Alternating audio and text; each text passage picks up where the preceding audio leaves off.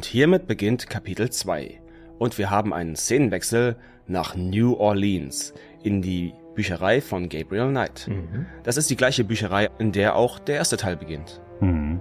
Seine Assistentin Grace Nakamura sitzt an einem Schreibtisch. Zu Beginn des Kapitels ist Grace erstmal am Telefonieren. Ja, das stimmt. Sie telefoniert mit ihrer Mutter, die anscheinend nicht so erfreut darüber ist, dass sie ihre Zeit in dieser Bücherei verbummelt und es klingt so, wir hören nur Grace Seite aus dem Telefonat, dass die Mutter sich wünscht, dass sie vielleicht sich ähm, mal auf die Uni begibt oder was Besseres sucht, ja. als in dieser Bücherei zu versauern. Genau, Grace ist da so in einer unangenehmen Rechtfertigungsrolle.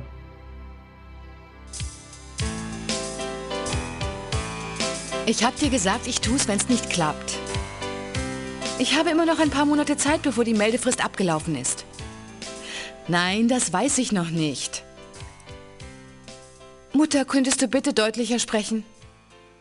Ich bin keine Verkäuferin. Ich weiß nicht, was du ihnen sagen sollst.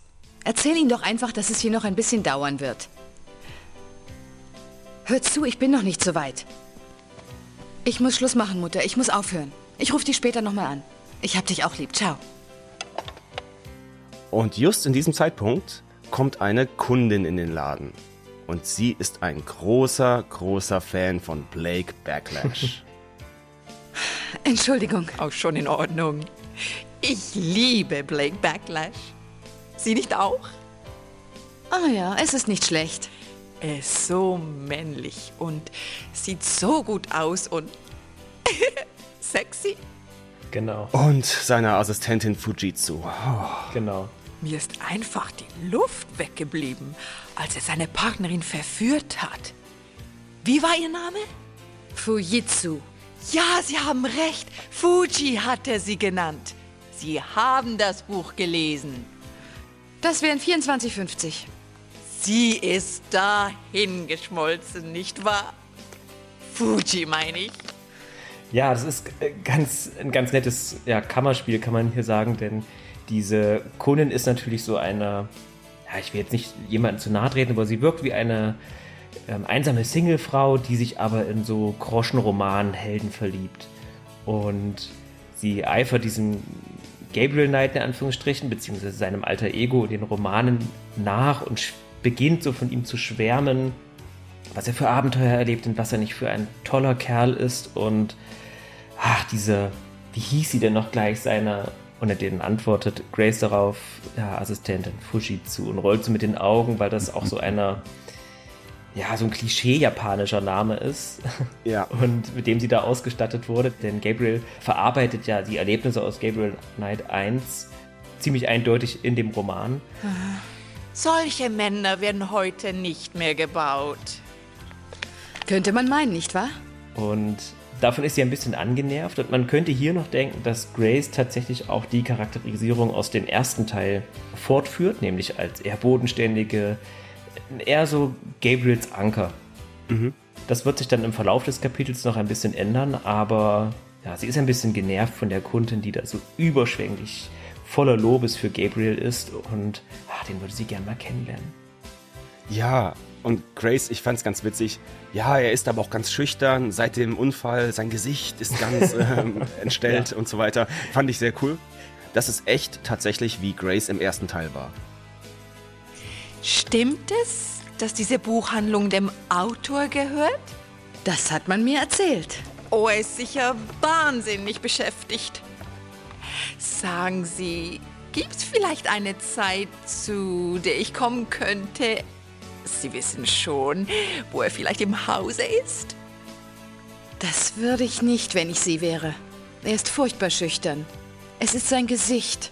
Es gab einen Unfall. Oh. Einen furchtbaren Unfall. Oh. Ah, Dankeschön. Also ich muss sagen, ich fand schon sehr seltsam, dass er der Kundin, die ja bloß Gabriel mal treffen wollte, halt ein Fan ist, dass sie dieser armen Kundin diese seltsame Story aufgetischt hat mit dem Unfall und dem verunstalteten Gesicht. Ja, ich glaube, Grace ist einfach ein bisschen angepisst, dass dieses Buch dem Gabriel, der selbst der Held ist, und sie, seine Assistentin Fujitsu, naja, vielleicht so ein bisschen tollpatschig rüberkommt. Naja, er hat sie halt verführt. offensichtlich, in dem Buch, was ja in der Realität nicht passiert ist. Und es würde passen zu Grace aus Teil 1, dass sie darüber verärgert ist. Aber es passt irgendwie nicht zu Grace aus Teil 2, denn sie scheint ja irgendwie unglücklich verliebt zu sein in Gabriel. Jedenfalls kristallisiert sich das später, wie ich es empfunden habe, noch so ein bisschen raus. Mhm. Ja. Und ich muss sagen, mir gefiel die Richtung, in die Grace Charakterisierung hier geht, überhaupt nicht. Im ersten Teil wirkt sie eben, wie Fabian schon sagt, immer souverän, selbstbewusst und Gabriel an Reife und Intellekt überlegen. Der Anker halt. Mhm. Und es ist hier nicht mehr so. Gut, wir haben uns jetzt auch noch nicht getroffen. In Kapitel 2 trifft Grace ja nicht auf Gabriel. Ich weiß noch nicht, wie die hier miteinander interagieren. Aber bisher, hm, ich weiß nicht. Ja, in Teil 1 haben sie ein bisschen gewirkt wie eine wie soll ich sagen, noch ein bisschen wie George Stobbart aus Baphomets Fluch und mhm. Nico Collar. Das hat so ein, so ein bisschen mich daran erinnert, die haben wir mal so ein bisschen angebandelt, aber da ist nie viel passiert so. Und ja, jetzt äh, im Verlauf des zweiten Kapitels wird aber Grace eine ziemliche Kratzbürste. Ich denke, das kann man so sagen. Ja, definitiv. Ich muss auch sagen, ich habe sie mir visuell noch anders vorgestellt. Ich finde, sie sieht ihrem Charakterporträt gar nicht mal so unähnlich, die mhm. Schauspielerin. Ja? Aus Teil 1, ja. Na gut, in Teil 1 war sie bloß ein Pixelhaufen. Da hatte ich immer so eine, da hatte ich immer so eine Lucy Lou im Hinterkopf. Äh, Teil 1 hatte ja die Porträts in den Dialogszenen. Oh, an die kann ich mich gar nicht mehr erinnern. Ist schon wieder ein Weilchen her. Ja, Teil 1 hatte auch so ein Stichwortsystem gehabt in den Dialogszenen tatsächlich. Ja. Du hast bestimmt irgendeine Remaster Edition mit ähm, Rätselhilfe gespielt. Die habe ich natürlich nicht gespielt. witzig, dass du sagst. Es gibt tatsächlich ein Remake von Teil 1. Ah. Und es ist nicht gut. Sie haben auch nicht die alten Stimmen wiederbekommen, also kein Tim Curry, kein Mark Hamill, äh, kein Worf aus Star Trek, also kein Michael Dorn. Und es ist halt so in diesem modernen, halb 3D, halb vorgerendete Hintergründe. Es ist nicht so schön wie die Pixel-Grafik aus Teil 1, ja. Ah, stimmt, davon habe ich Screenshots gesehen. Fand ich gar nicht mal schlecht. Aber jetzt, wo die Kundin gegangen ist, nachdem Grace sie mit ihrer Horrorstory, naja, so ein bisschen verschreckt hat, schwenkt ihr Blick über ihren Schreibtisch und auch über die angekommene Post. Sie schnappt sich den Brief, den Gabriel ihr geschrieben hat, und öffnet ihn. Und liest den Brief nun laut für uns vor. Denn wir konnten den ja vorher nicht hören. Wir wussten ja nicht, was Gabriel geschrieben hat. Wir konnten den auch nicht öffnen. Jetzt wissen wir Bescheid.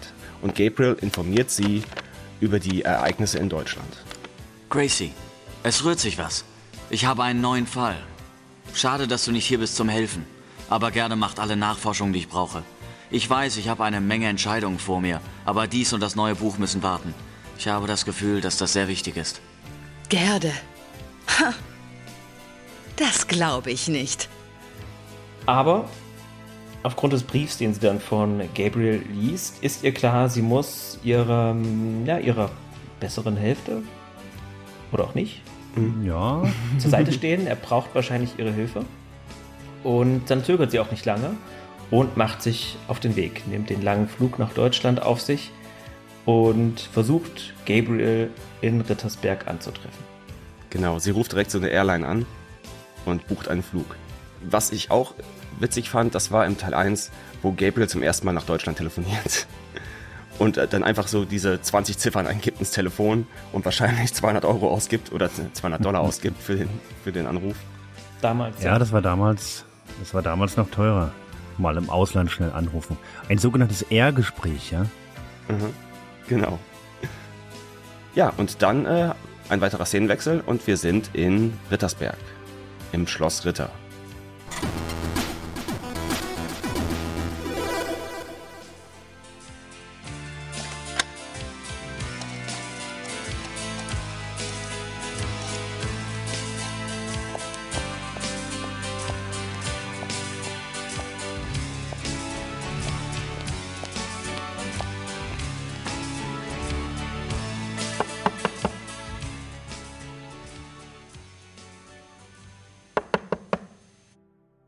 Ja, Grace hämmert mehrfach an die Tür. Sie bekommt die Tür geöffnet.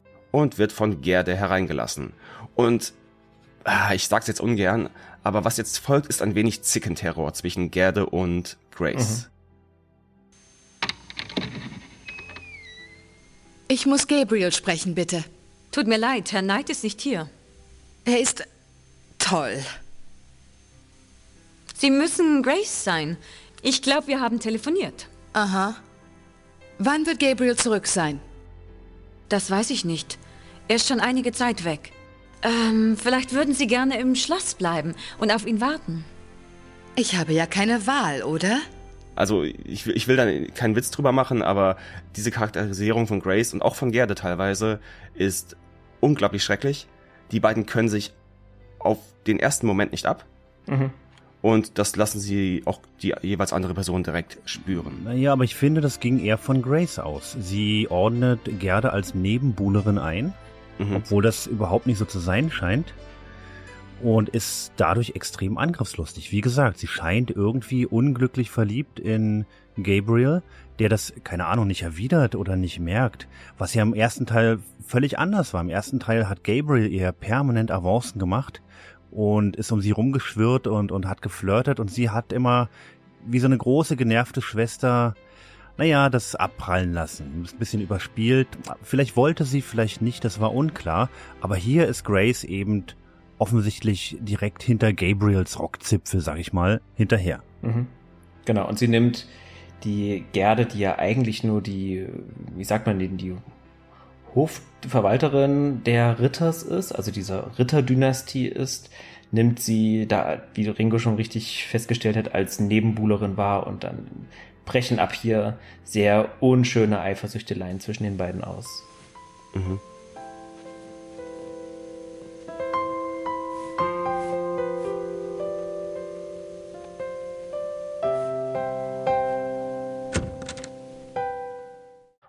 Und im nächsten Screen befinden wir uns dann schon im, ja, den Privatgemächern von Grace. Sie bekommt ein Zimmer zugewiesen.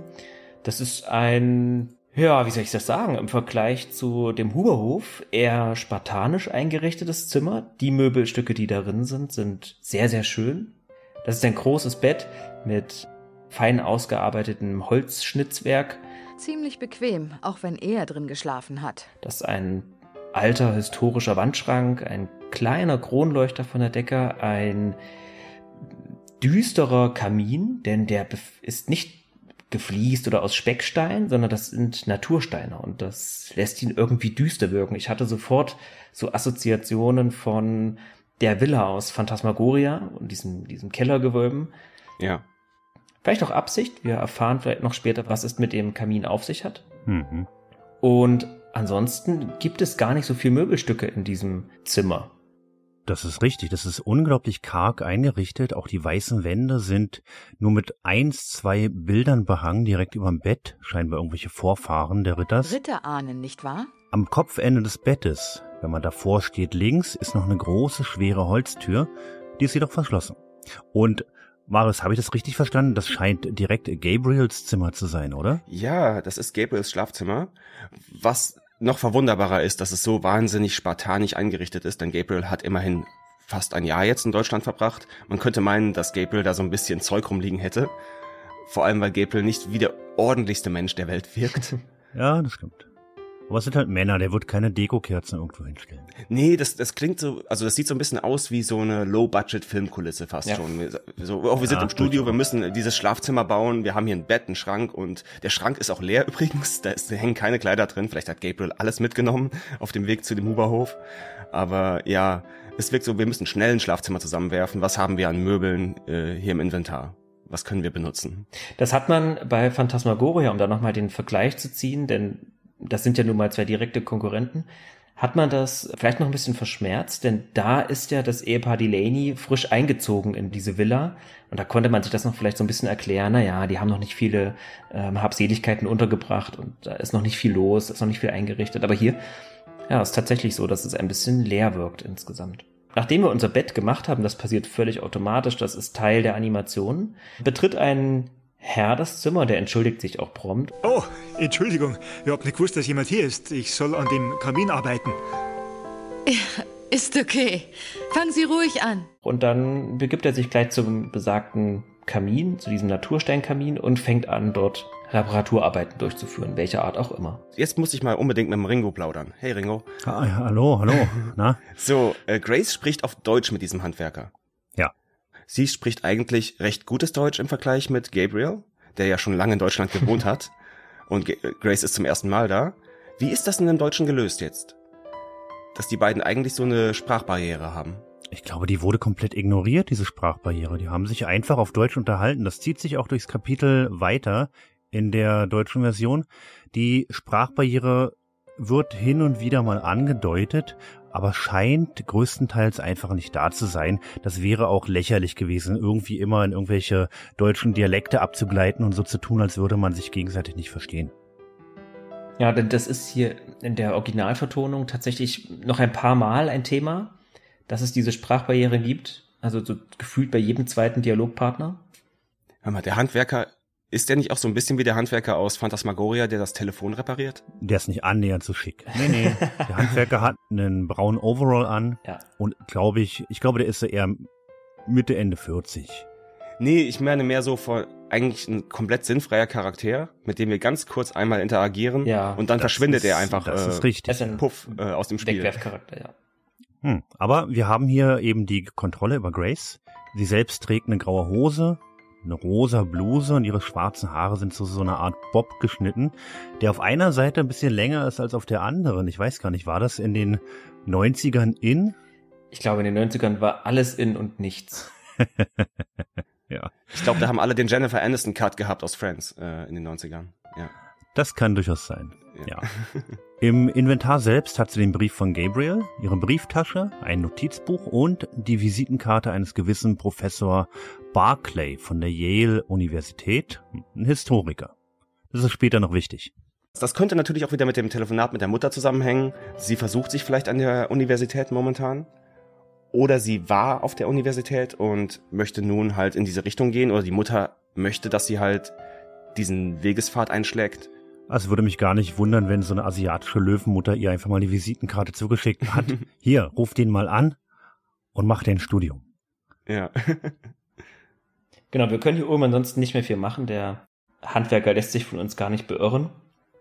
Also versuchen wir ein bisschen das Schloss zu erkunden und gehen erstmal nach unten.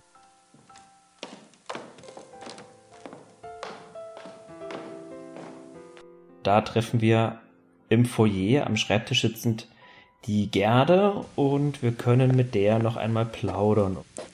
Gerde? Ja? Versuchen ein bisschen was zu erfahren, unter anderem, was sich hinter der verschlossenen Tür in unseren Gemächern befindet. Gerde, die abgeschlossene Tür in Gabriels Schlafzimmer, wohin führt die? Sie führt in die Schattenjägerbibliothek. Da werden alle Aufzeichnungen der Schattenjäger aufbewahrt? Ja. Warum ist die Tür abgeschlossen? Gabriel lässt keine Handwerker hinein. Oh. Kann ich den Schlüssel haben? Nein, die Bibliothek ist nur für Schattenjäger. Siehst du, Fabian, du sagst Foyer. Ich konnte diesen Raum gar nicht so richtig einordnen. Ich dachte, es ist vielleicht so eine Art Studierzimmer oder großes Büro, weil da steht eben mit einem Raum Schreibtisch, an dem eben Gerde sitzt. Ja, aber Foyer trifft es wahrscheinlich eher. Ja, und der Raum ist nicht so spartanisch eingerichtet. Ich finde, der wirkt, als hätten die den echt in so einem kleinen Schloss aufgenommen. Ja. Ich kann mir die gemütlichen Nächte vorstellen, die vor dem Feuer in diesem Raum verbracht worden sind. Genau, da sind große Säulen darin, die einen Treppenaufgang etwas abtrennen. Ansonsten befindet sich da noch eine ganz große, breite äh, Holztreppe mit einer kleinen Balkonbrüstung am oberen Ende es gibt so eine mannshohe Holzvertäfelung, die die Wände schützt.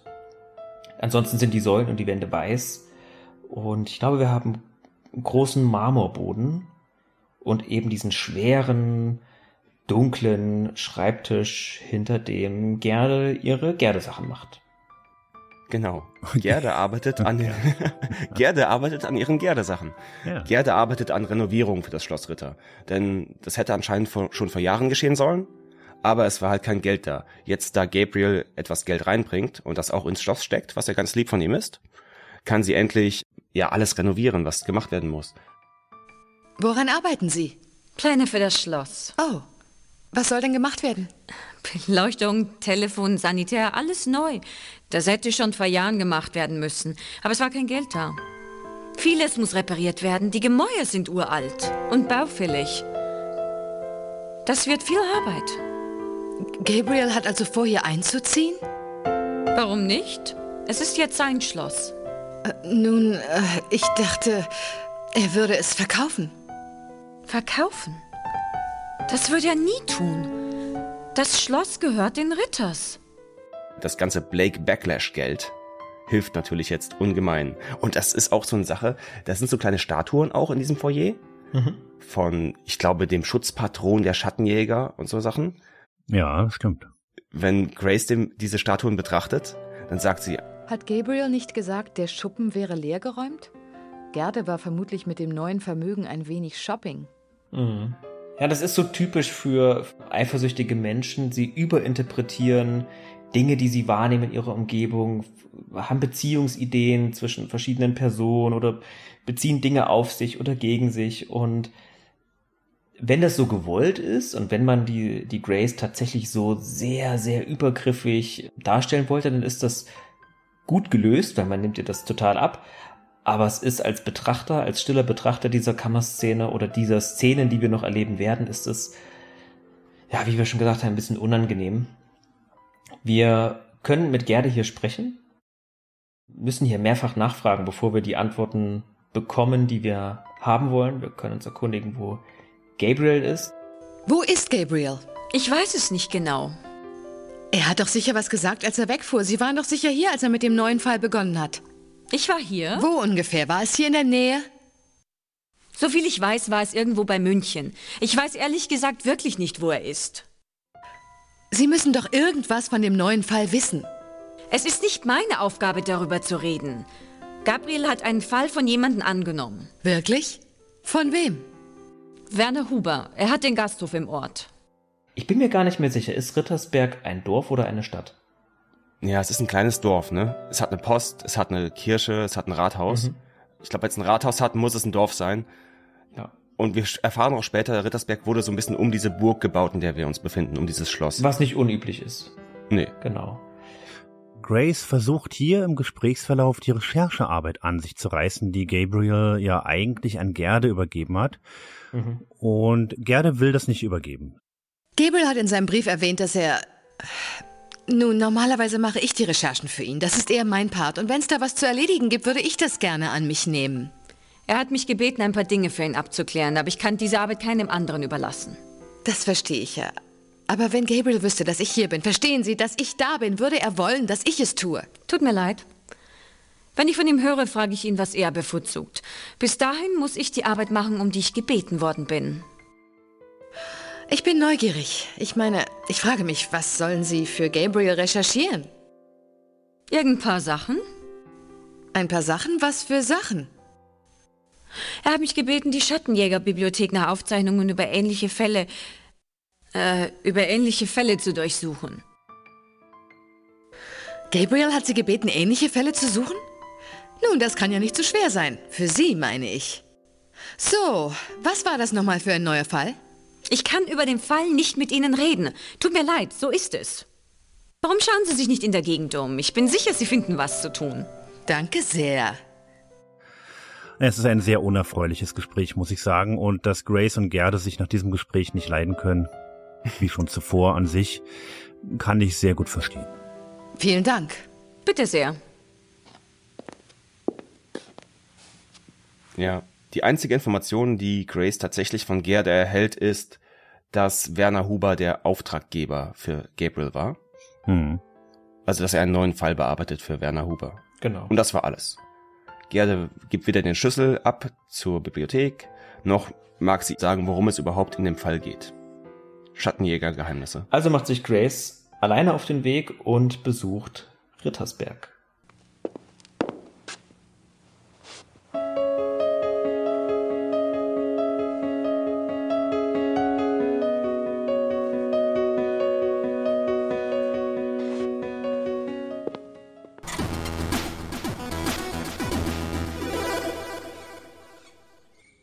Dann gehen wir mal mit Grace die Umgebung erkunden. Sie nimmt ihren beigefarbenen Mantel vom Haken und verlässt das Schloss durch das Haupttor. Jetzt stehen wir direkt vor dem Schloss, draußen. Schloss Ritter, die Brutstätte von Gabriels Genen. Wir stehen vor der Zugbrücke des Schlosses, dahinter der dunkle Wald, der Himmel ist bewölkt und die Vögel krächzen. Vor dem Schloss steht ein großer, knorriger Baum. Rechts ist eine hüfthohe Schlossmauer und davor steht Gabriels Auto. Das müsste Gabriels Wagen sein. Ich frage mich, wo die Schlüssel sind. Ja, sowohl das Schloss als auch das Auto sehen so aus, als würden die so zusammengefotoshoppt sein. Also diese ganzen einzelnen Segmente dieser Szene waren nicht alle tatsächlich vor Ort. Das Auto, ich weiß gar nicht, ich kenne mich mit Autos null aus. Ist das ein amerikanisches Auto? Die haben es in Kalifornien gedreht oder ist das ein deutsches Auto? Nee, das ist, naja, es ist ein VW Jetta, also ein VW Golf mit Stufenheck. Und jetzt machen wir einen kleinen Exkurs. Der Jetta hieß in manchen Teilen der Welt hieß er später Bora. Also es gab mal in den 90ern, 2000ern den VW Bora. Das war aber eigentlich ein Jetta. Und der Jetta hat sich besonders gut in den Vereinigten Staaten verkauft. Ah, ist das derselbe Wagen, den Gabriel sich leiht von den Hubers? Genau. Ah. Okay, dann haben sie also nur ein Auto zur Verfügung gehabt für den Dreh von Gabriel Knight 2 und benutzen es als Gabriels geliebten Wagen, wie Grace sagt. Ne? Das ist äh, sein Stolz, aber auch als den Wagen von Sepp Huber, den er an Gabriel verleiht. das ist so wie bei Phantasmagoria, da war es der rote BMW Aha. und hier ist es der silberne VW Jetta. Wahrscheinlich der von Jane Jensen oder so, der persönliche. Vielleicht. Ja, aber eben aus verschiedenen Perspektiven abfotografiert so dass es nicht gleich auffällt, denn mir ist es nicht aufgefallen. Ja, aber wir verlassen das Bild nach links. Durch die etwas zerfallenen Burgmauern. Da ist so ein Durchgang. Der sieht ein bisschen gruselig aus, fand ich, aber auch sehr schön. Ich mag ja diese Burgromantik. Und von hier landen wir dann mitten auf dem Dorfplatz von Rittersberg. Ja, da ist auch so eine zehnsekündige Animation noch dazwischen, wo Grace an der Burg vorbeiläuft und sich nach Rittersberg nach unten begibt, denn die Burg ist wahrscheinlich etwas höher auf einer Art Hügel gelegen. Genau, und das ist eigentlich ein ganz beschauliches Dorfzentrum. Es ist ganz typisch für Bayern. Ähm, es sind Fachwerkhäuser, die über mehrere Etagen gehen. Wir haben eine sehr, sehr imposante Kirche. St. Georgskirche. Und vor der Kirche, also zwischen Kirche, wir erfahren dann noch, dass es sich bei dem einen Haus um das Rathaus handelt und das andere Haus ist ganz offensichtlich ein Gasthaus, der Goldene Löwe. Ist davor ein Brunnen mit einer großen Siegessäule drauf, einer Statue. Ich würde mal drauf tippen, dass es der heilige St. Georg ist, der da oben drauf ist, aber ich kann mich da auch irren. Das würde passen, das ist ja der Schutzpatron der Schattenjäger. Ich gehe davon aus, das ist ein echter Brunnen, der abfotografiert wurde. Und da wir ihn nicht betrachten können, ist das natürlich wahrscheinlich irgendeine Statue, aber klar, es würde Sinn machen, dass es St. Georg ist, ja. Genau. Und der St. Georg ist eben auch deswegen so eine Identifikationsfigur, weil er ja laut der echten christlichen Sage einen Lindwurm erstochen haben soll. Also ein dämonisches Wesen, so wie Gabriel dämonische Wesen tötet. So ist da die Verbindung. Und dieser ganze Dorfplatz wirkt relativ groß. Deswegen haben wir in der Recherche zuvor für diese Folge auch meine beiden Mitpodcaster schon mal gefragt, ob sie der Meinung sind, ob Rittersberg ein Dorf oder eine Stadt ist. Und ich war mir bis zum Schluss nicht sicher. Aber wir haben uns darauf geeinigt, es ist wahrscheinlich ein Dorf. Ja, ich denke auch. Ja, wir können uns hier umschauen und wir haben hier drei große Hotspots, beziehungsweise drei große Objekte, die wir uns betrachten können. Das ist auf der linken Seite die imposante Kirche, dieses große Bauwerk. Wir haben in der Mitte diesen kleinen Durchgang, aus dem äh, Grace zum Dorfzentrum kam, das Rathaus. Das sind unten Natursteinmauern mit großen, imposanten Bögen. Fast schon ein bisschen gotisch, aber na, es ist so der Übergang zwischen der romanischen und ähm, der, gotisch, des, der gotischen Zeit. Es ist noch sehr massiv, aber trotzdem schon diese großen Spitzbögen. Da hängt ein großes Stadtwappen dazwischen und eine große Holztür, die ähnlich angedeutet ist wie diese Spitzbögendurchgänge. Darüber ein Fachwerkaufbau. Wie gesagt, das Gebäude geht über mehrere Etagen und wir erfahren, dass es sich dabei um das Rathaus handelt. Und direkt daneben ist das Gasthaus, der Goldene Löwe. Und zwar ist das das Gasthaus von der Familie Huber. Ja, das hat mich überrascht. Ja, da sagte ja, dass Werner Huber, der, ich glaube, Onkel vom Sepp Huber und zum eigentlichem Auftragsgeber der Besitzer des Gasthauses ist. Ja. Genau, das haben wir auch schon im Intro erfahren der ersten Folge, dass die Hubers da eine, ja, scheinbar eine Familiendynastie in Rittersberg sind. Ja, Fabian, über der Schenke, über der Kneipe, der Bar, steht der Goldene Löwe. Wir gehen hinein, hier spielt gemütliche Tuba-Musik.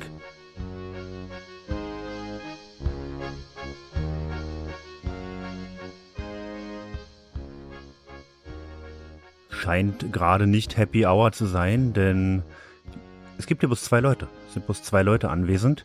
Der eine sitzt links in der Ecke und trinkt ganz gemütlich sein Bierchen. Und hinter der Bar steht der Wirt. Und es ist ein bekanntes Gesicht. Es ist eben Werner Huber. Das Interieur ist überaus rustikal. Mittelalterlich schon fast, bayerisch. Es ist alles sehr dunkel, ganz, ganz viel Holz. Ja, Holzbänke, Holzstühle. Eigentlich ist hier alles aus Holz. Aber ich finde das sehr schön, muss ich sagen. Ich wollte gerade sagen, ja, also das ist bei aller Rustikalität, die, du hier betonst, und das auch völlig zu Recht, macht es trotzdem den Eindruck einer gemütlichen Gaststube, in der man, also da kann man versacken. Da, mit dem Huber Werner möchte ich mir ein paar Weizen reinstemmen und da einfach eine Weile bleiben. Also das ist durchaus gemütlich da drin. Ist nur ein einziger anderer Gast anwesend, mit dem wir nicht interagieren können. Der sitzt allein an seinem Tisch. Ja. Ja, genau, das geht nicht. Ja, rechts von der Bar hängt noch ein Foto an der Wand, ein altes Schwarz-Weiß-Foto. Grace kann sich das kurz angucken und sagt, Verdammt hübscher Kerl. Frage mich, wer er ist. aber mehr Kontext bekommen wir hier noch nicht. Das kommt dann erst später. Da hängen mehrere Bilder auch an den Wänden. Ich glaube, einer von denen ist auch ein Ritter. Aber Grace sagt auch bei den anderen Bildern, ah, keine Ahnung, wer das ist. Ja. Heutzutage schmücken sich Gastronomien immer mit irgendwelchen Prominenten, die da ein- und ausgehen. Damals hat man noch Familienangehörige an die Wand gehangen. Heute läuft das Sky und Bundesliga, ja. Hm, Ja, dann reden wir doch mal mit dem Herrn Huber. genau. Der poliert mit seinem Lappen die Theke. Diese spiegelglatte Holztheke, muss ich sagen, da poliert er wahrscheinlich ziemlich, ziemlich viel. ja, und er, er trägt auch traditionelle bayerische Kleidung. Genau, er hat so ein gelb-schwarz kariertes Hemd. Ich bin mir nicht sicher, ob gelb-schwarz jetzt so typisch bayerisch ist. Ich hätte vermutet, dass er so blau-weiß, aber na gut, der, Man darf ja wohl noch variieren in seinem Kleiderschrank. genau, der, der Werner ist da eher progressiv. Ansonsten hat er eine Lederhose an, seine grauen Haare nach hinten gekämmt, sein grauer Bart und es ist ein, ein, eine sympathische Großvaterfigur, so möchte ich mal sagen. Denn der ist redselig, der hat immer ein freundliches Gesicht und der es macht durchaus Spaß, sich mit dem zu unterhalten. Das ist auch einer der Charaktere, der nicht sofort einen Konflikt mit Grace hat oder der nicht unbedingt, ähm, ja, wie soll ich das sagen, dem man auch nicht böse sein kann, so irgendwie. Ja, und hier würde ich gerne noch mal ein paar Worte zur Sprachbarriere sagen. Wie gesagt, deutsche Version und so. Ähm, Grace komplimentiert ihn hier für sein sehr gutes Hochdeutsch. Ja. Sie sprechen sehr gut Hochdeutsch. Ja, Wo haben Sie das gelernt? Wolfgang hat es uns beigebracht. Er sagte immer, man braucht's. Wirklich? Wieso? Das ist eine gute Frage. Allerdings. Wahrscheinlich ist Englisch gemeint. Und Werner erzählt, Wolfgang hätte ihm das beigebracht. Ja. Wolfgang Ritter aus dem Schloss wird ihm wahrscheinlich Englisch beigebracht haben. Deshalb haben die beide hier keine Sprachbarriere. Oh, das sagen die echt im Deutschen. Äh, Wolfgang Ritter hat ihm Hochdeutsch beigebracht. Ja, genau. Oh, das ist ja entsetzlich. nee, richtig. Im Original sagt er, dass Wolfgang Ritter ihm und den anderen Angehörigen des Dorfes Englisch beigebracht hat. Das wäre wichtig fürs Leben. Das ist richtig. Genau, und jetzt freut er sich auch, dass er endlich mal einen Nutzen hat und ja, sein Englisch ein bisschen ausprobieren kann.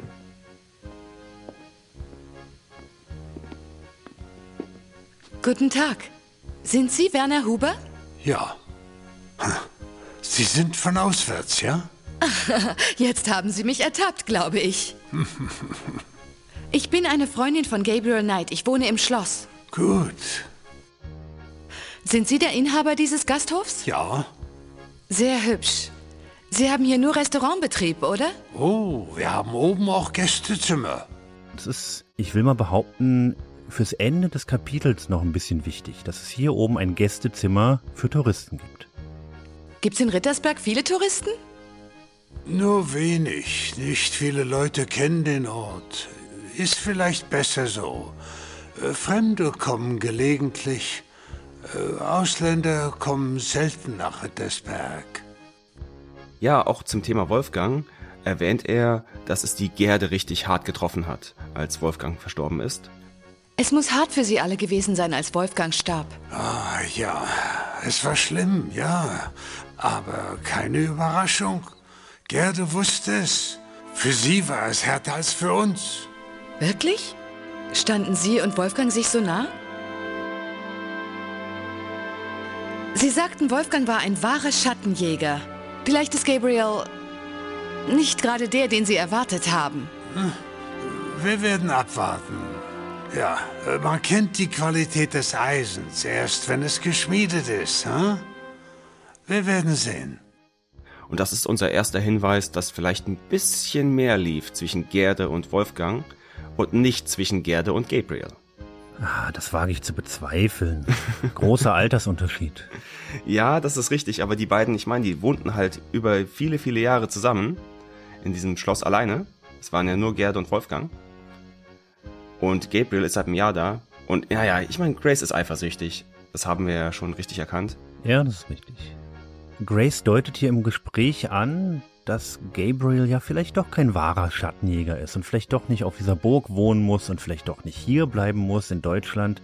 Also man merkt schon, sie will ihn für sich haben und zwar da, wo sie ihn mehr oder weniger unter Kontrolle hat, in New Orleans, in der Buchhandlung. Das habe ich so für mich rausgelesen. Ja. Über Rittersberg selbst kann uns Werner gar nicht so viel erzählen, nur dass hier alle an die alte Art glauben und mit den Schattenjägern tief verbunden sind, die ja hier eben tief verwurzelt sind. Erzählen Sie mir von Rittersberg. Es ist eine kleine Stadt, sehr ruhig. Wir bleiben eigentlich immer unter uns. Sie meinen wegen der Schattenjäger? Ja, die Schattenjäger, klar. Die Schattenjäger gehören zu diesem Ort und der Ort gehört zu ihnen. Aha. Hier glauben wir an die alte Art. Wir erinnern uns an Dinge, die der Rest der Welt vergessen hat. Und das wäre? Das Leben ist der ewige Kampf zwischen Licht und Dunkelheit. Verstehen Sie? Ja, er sagt, das Leben wäre ein Kampf zwischen dem Licht und der Dunkelheit. Und Werner Huber möchte auch nicht über den Fall reden. Ich habe wohl erwähnt, dass ich eine Freundin von Gabriel Knight bin. Ja. Also ich bin hier, um bei einem Fall zu helfen, einem Schattenjägerfall. Das ist gut. Wir haben uns telefonisch nicht erreicht. Als ich herkam, war er bereits weg. Aber Gerde sagte, dass er für Sie an einem Fall arbeitet. Nein, nein, nein, nicht für mich, für mein Vetter, Sepp. Es gibt viel Verwandtschaft hier. Ähm, wohnt Sepp in der Stadt? Nein, er und seine Frau sind nach Norden gezogen. Er lebt eh nicht in Rittersberg. Oh. Naja, vielleicht können Sie mir dann helfen. Aber wie? Gerde ist nicht sicher, wo Gabriel genau ist, aber Sie wissen doch, wo er ist, nicht wahr? Es steht mir nicht zu, zu sagen, wo sich der Schattenjäger aufhält. Es kann gefährlich sein, verstehen Sie? Ja, das verstehe ich und ich respektiere Ihre Vorsicht. Aber wir haben zusammen am letzten Fall gearbeitet und Sie würden ihm einen Gefallen tun. Hm. Wenn er Ihre Hilfe braucht, kann er Sie am Schloss erreichen und Ihnen mitteilen, wo er sich aufhält. Na toll. Wenn er ein guter Schattenjäger ist, wird er nicht zurückkommen, bis getan ist, was getan werden muss. Wenn nicht, wer kann das sagen? Vielleicht kommt er überhaupt nicht zurück. Das mochte ich so ein bisschen als kleinen Spruch. Ja, aber er geizt eben generell mit Informationen. Mhm. Sie bringt das Archiv der Schattenjäger zur Sprache. Mhm. Das scheint Werner so ein bisschen zu beeindrucken. Dass sie da keinen Zugang hat, erwähnt sie natürlich nicht, aber naja, das wird sich wahrscheinlich noch ändern. Genau. Bei unserem letzten Fall hatten wir es mit Voodoo zu tun. Ich hatte nur gedacht, wenn ich wüsste, woran er arbeitet, könnte ich Recherchen für ihn anstellen. Also. Er ist so schnell abgehauen. Ich glaube nicht, dass er die Zeit hatte, sich vorzubereiten. Das Archiv der Schattenjäger könnte hilfreich sein. Das heißt, wenn ich weiß, wonach ich suchen muss. Ja, das ist wahr. Aus der Vergangenheit der Schattenjäger ist sehr viel zu lernen. Genau. Gabriel ist noch nicht lange dabei und Wolfgang kann ihm keinen Rat mehr geben. Das einzige Wichtige, was wir von ihm lernen können hier, mhm. ist, dass es in dem Fall um einen Werwolf geht. In Ordnung, ja. Ich werde Ihnen sagen, wonach Sie suchen sollten. Ja? Werwolf. Werwolf? Werwolf.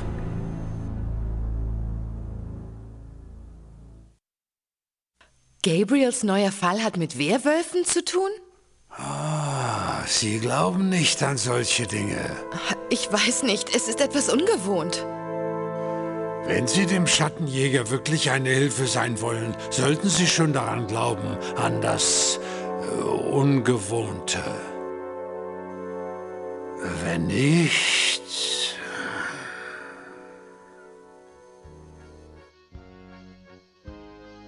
Also gut, ein Werwolf. Was wissen Sie über die? Über Werwölfe meine ich. Etwas.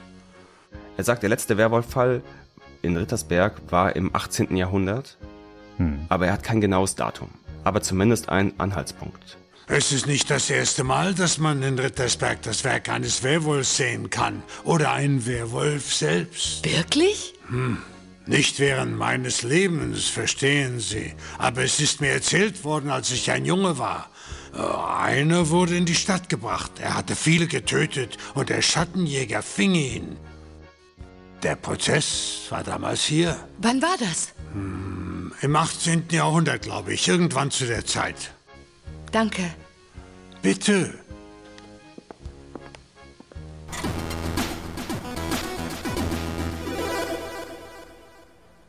Ja, mit diesen Informationen, es handelt sich um einen Werwolf, irgendwann 18. Jahrhundert, können wir jetzt hier in der Gaststube gar nicht mehr so viel anfangen.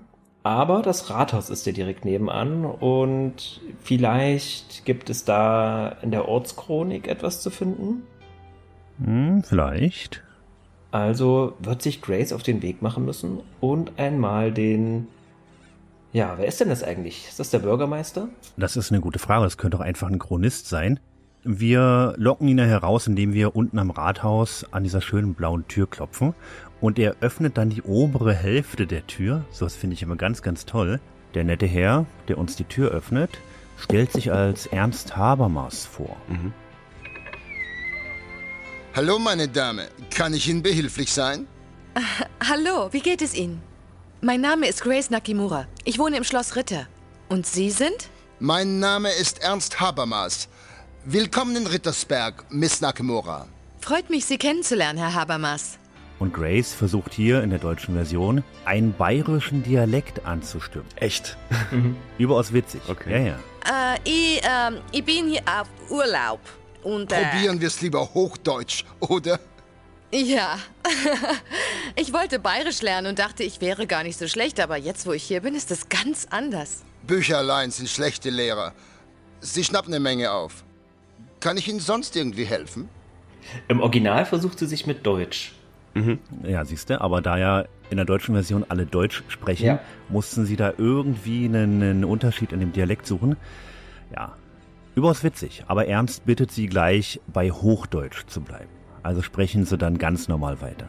Ebenso im Original, da bietet der Herr Habermas sofort an, auf Englisch zu wechseln. Ah, siehst du. Aber hier, Bonuspunkte für Grace, denn Gabriel versucht es ja noch nicht mal auf Deutsch. Nicht wirklich. ja, das stimmt. Er erzählt uns aber auch noch einiges an historischen Fakten über Rittersberg selbst. Was können Sie mir über Rittersberg erzählen?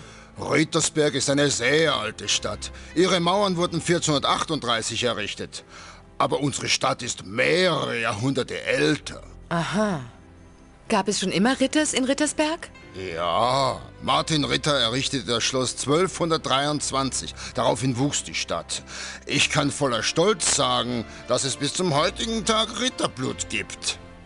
Ja, wir waren ja mit neuen Informationen gespickt nach unserem Gespräch mit dem Werner Huber. Hm. Und zwar wissen wir, dass der letzte Werwolf-Fall in Rittersberg im 18. Jahrhundert stattgefunden hat. Und wir können dann nachfragen, ob es nicht irgendwelche Chronologien und alten Dokumente gibt, mhm. Hier in Rittersberg im Rathaus. Werden hier die alten Stadtaufzeichnungen aufbewahrt? Prozessakten? Ja, wir haben Akten, die bis ins 12. Jahrhundert zurückreichen. Gut. Also fragen wir nach, hey, hast du auch was zu diesem Werwolf-Fall, zu diesem letzten? Das war irgendwann im 18. Jahrhundert. Werner Huber hat mir von einem Prozess erzählt, bei dem es um einen Werwolf ging. Ich würde gern mehr darüber erfahren. In welchem Jahr? So im 18. Jahrhundert. Ach, tut mir leid, aber da bräuchte ich eine genauere Zeitangabe. Wir haben sehr viele Akten. Ja, natürlich. Der optisch sieht ja so ein bisschen aus wie Jeff Bridges in Iron Man im ersten Film, finde ich. Mhm. Er hat so halt die Klatze und den Rauschebart. Auch ziemlich prim und proper angezogen, würde ich mal behaupten. Ja, der sieht gut aus. Gut gekleidet. das sagt der Ringo jetzt mit seinem, mit seinem Bart und seiner Klatze. ja. Ja, aber er ist ein freundlicher und zuvorkommender Kerl und will uns gerne weiterhelfen, hm. wenn wir ihn ein genaues Datum nennen können. Genau, aber das können wir momentan noch nicht, also hm. begeben wir uns zurück ins Schloss. Jawohl. Danke für Ihre Hilfe. Gern geschehen. Schönen Tag noch.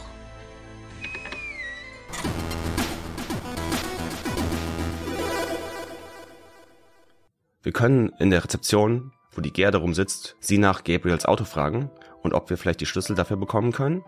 Gerde? Ja? Haben Sie die Schlüssel zu dem Auto? Das ist Gabriels Auto. Er lässt es nicht einmal mich fahren. Ich wusste, dass Sie das sagen. Fand ich toll, dass das hat so ein bisschen deren freundschaftlich-kollegiale Beziehung nochmal gefestigt. oh ja. Dass sie das abgelehnt hat. oh, das wird ja gleich richtig schlimm. Das wird ja zur Spitze getrieben mit den oh beiden. Oh Gott, ja. Was wir stattdessen machen können, ist nach oben in unser Schlafgemach und da sehen wir, dass der Handwerker mittlerweile ja offensichtlich fertig ist mit seinem Tagewerk oder es zumindest unterbrochen hat. Mhm.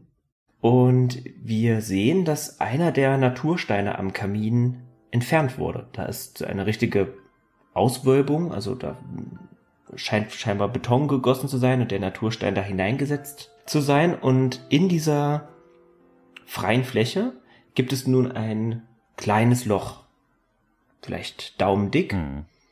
Und das können wir untersuchen. Der Handwerker war so freundlich und hat auch seine Werkzeugkiste da stehen lassen. Mir ist aber auch vollkommen unklar, was der Handwerker dort eigentlich gemacht hat. Wenn wir einen Blick in die Werkzeugkiste werfen, ist dort eigentlich nichts drin, womit man irgendwie einen Kamin reparieren sollte. Er hat also lediglich einen Stein entfernt. Ja, ja da ist so ein Hammer und eine Kneifzange und so Sachen sind da drin. Was, was will man damit am Kamin? Ich meine, das sind halt Restaurationen, die momentan stattfinden im Schloss Ritter. Das wurde ja schon mehrmals von Gerde angekündigt, dass der Gabriel sein mhm. ganzes Geld da reinsteckt, dieses Schloss wieder auf äh, Vorgang zu bringen. Na gut, aber an so einem historischen Kamin die Feldsteine rauspopeln, hat ja mit Restaurieren gar nicht so viel zu tun. Vielleicht hat er sich ein Andenken mitgenommen. Vielleicht sollte er auch den äh, Geheimmechanismus, auf den wir gleich zu sprechen kommen, reparieren. Vielleicht war das der Arbeitsauftrag. Uh, ob du wir da einen einfachen Handwerker engagierst, um den Geheimmechanismus zu reparieren, ich weiß nicht. Naja, wir, wir wissen ja, dass in Rittersberg alle irgendwie involviert sind in diese Schattenjäger-Sache. Und vielleicht war das ja ein Handwerker aus dem Ort, der damit irgendwie beauftragt wurde und. Möglich, ja, das ist durchaus möglich. Dem man vertraut, der da auch Stillschweigen bewahrt, ne? Firmengeheimnis, so nach dem Motto. naja. Ja, wir schnappen uns einen Schraubenzieher aus dem Werkzeugkoffer. Und der passt perfekt in einen kleinen Sockel rein, der hinter diesem entfernten Stein versteckt war. Und es macht Klick.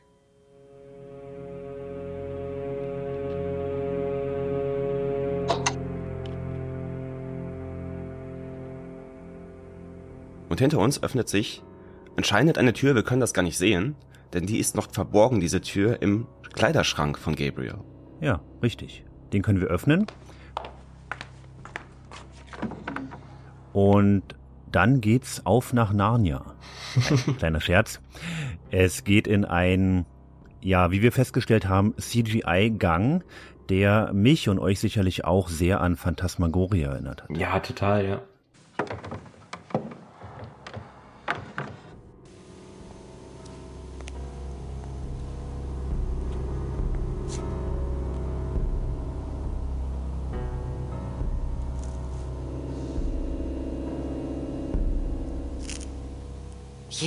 Hat diesen Geheimgang benutzt. Ja, das ist ganz komisch, denn die meisten Locations hier im Spiel sind natürlich abgefilmte Fotos oder halt tatsächlich in München und Umgebung aufgenommen worden. Das hier ist aus dem Computer, hundertprozentig. Ja. Es würde mich auch nicht wundern, wenn diese CGI-Sequenz ähm, zusammen mit denen aus Phantasmagoria produziert worden wäre. Wenn das einfach so Schnittversatzstücke sind, die man. Mhm. Das eine hat man eben in das Phantasmagoria Arbeitszimmer gegeben, das andere in das Gabriel Knight 2 Arbeitszimmer. Aber das kommt vermutlich sogar vom gleichen Designer, sagt man das so? Ja. Du, das würde mich auch nicht wundern, wenn es direkt irgendein Versatzstück aus mhm. Phantasmagoria mhm. ist. Der Gang nach unten, der Gang nach rechts, das ist ja ein bisschen aufgehellt, die Szene, damit es nicht ganz so aussieht ja. wie in Phantasmagoria. Ah, es hat mich eben sehr daran erinnert. Könnte durchaus so sein. Ja. Ja, der Raum ist so ein komisches, helles, blaues Licht getaucht. Es führen zwei hm. Wege nun weg hier. Der eine, den können wir ganz kurz mal besprechen, der führt hinter das Schloss. Genau. Und da sind wir einfach, also da gibt's nichts zu tun für uns. Da sind einfach sehr viele Rosen und Blumen und so weiter, die an den Schlosswänden hochwachsen. Ja, Grace kommentiert das wieder so ein bisschen abfällig. Praktisch. Wenn der Herr des Hauses sich auf die Socken macht, um amoröse Abenteuer zu bestehen, kann er noch schnell eine Handvoll Blumen pflücken. Der andere Gang hingegen, und das macht richtig Sinn, dass du Narnia erwähnst, führt nämlich zur Hexe, zum Hexenzimmer. Nein, führt natürlich zu Gerdes Zimmer. Es gibt also einen geheimen Gang zwischen Gabriels Zimmer und Gerdes Zimmer. Hat sie sich's doch gedacht. Oh.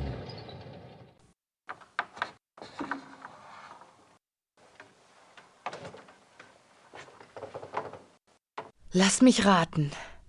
Gerdes Schlafzimmer. Was für eine Überraschung.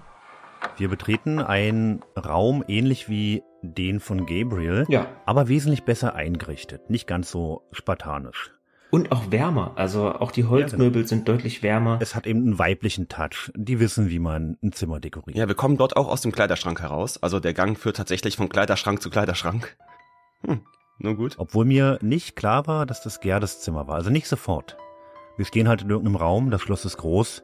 Klar, kann Gerdes Zimmer sein, hätte aber auch Wolfgangs altes Zimmer sein können oder sonst irgendwie ein anderes Zimmer. Wir wissen, dass es Gerdes Zimmer ist, denn im Interface sehen wir nicht nur unten unsere ähm, Menüleiste, mit der wir unsere Interaktion wählen können, sondern auch oben links am Bildschirmrand immer eine kleine Ortsbeschreibung. Da steht dann zum Beispiel Schloss Ritter, Gerdes Bedroom. Ah, Oder so. siehst du? Mhm. Ja, ich weiß, ich habe ich hab diese Funktion ja lobend erwähnt in der ersten Folge, aber irgendwie dann doch nicht mehr drauf geguckt. Also hat Grace jetzt die vierte Wand durchbrochen und hat das da oben gelesen und weiß deswegen, ah, keine Überraschung, ein geheimer Gang zu Gerdes Zimmer. aber benutzbare Hotspots gibt's hier eigentlich kaum, an sich bloß einen. Mhm. Denn Grace kann ein Foto aufnehmen, das auf einem kleinen Tischchen steht. Genau, das ist schön mit, also mit einem alten Bilderrahmen umsäumt, mit Schnitzereien an der Seite und da ist ein, ja, ist ein Schwarz-Weiß-Foto von einem langhaarigen Mann, der lächelt ganz charmant, hat so eine gewisse Denkerpose eingenommen, die Hand am Kinn und schaut so über seine rechte Schulter. Durchaus sympathisches Lächeln, ein paar Lebensfalten schon im Gesicht und das ist signiert mit Wolfgang. Das dürfte Wolfgang sein. Wahrscheinlich, damit man sich an ihn erinnert.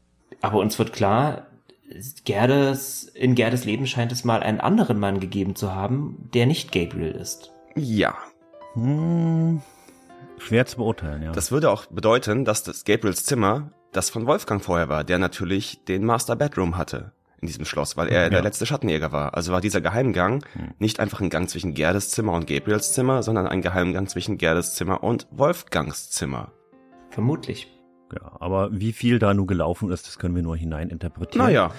Äh, Werner Huber hat aber auch erwähnt, dass es Gerde sehr stark getroffen hat, als Wolfgang gestorben ist. Ja, das stimmt. Also ich finde, man kann hier so langsam anfangen, eins und eins zusammenzuzählen. Ja, ein weiterer Hotspot ist der Schrank, aus dem wir eben hinausgestiegen sind. Wenn wir den nämlich anwählen, können wir einen Schlüssel aufnehmen, der an einem Haken hängt. Und den gilt es jetzt erst einmal zu untersuchen. Genau. Der ist auch so ziemlich das Einzige, was in diesem Schrank hängt. Da hängen noch ein paar Klamotten, die Grace auch kommentiert mit, oh, wie süß, Gerdes Klamotten oder sowas. Ja, in dem Schrank, Äh, also immer noch auf- ihre ironische Art und Weise. in Ne? dem Schrank hängt auch Gerdes Nachthemd, das sie im Intro Ja. getragen hat. Ja. Ah, okay. Tatsächlich, das Nachthemd war das. Ja, das, das war dann so mein Hinweis. Ach ja, okay, Gerdes Zimmer, weil ich den Text oben nicht Ah, gelesen okay. habe. Aber das Nachthemd erkennst du wieder? Ja, das fand ich schick. Ringo hat ein Poster von Gerde an der Wand hängen, ja. Ja, Ja gut, aber gut, der Schlüssel passt natürlich in die einzige Tür, die wir bisher nicht öffnen konnten. Das ist die andere Tür in Gabriels Zimmer, nämlich die zur Bibliothek der Schattenjäger.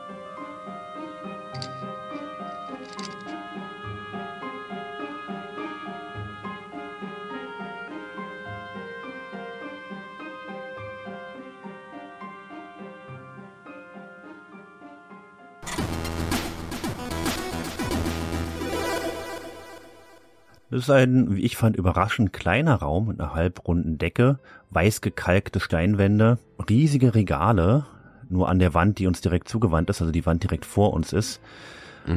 Ich würde sagen drei bis vier Meter hoch und vollgestopft mit antiken, ledergebundenen Hm. Büchern. Ja. Es gibt ja auch noch einen Schreibtisch, Ja. der steht rechter Hand Und ich habe es nicht gleich erkannt, aber das ist der Schreibtisch aus dem Intro, wo Gabriel an seinen Manuskripten gescheitert ist. Genau, da steht die Schreibmaschine drauf und daneben liegt auch ein Buch, das erste Blake Backlash Buch, hm. das Grace dann auch kommentiert und meint, die Fujitsu wird wahrscheinlich in der nächsten Ausgabe von Hildegard ersetzt. Also, ja. Das fand ich ganz witzig. mhm.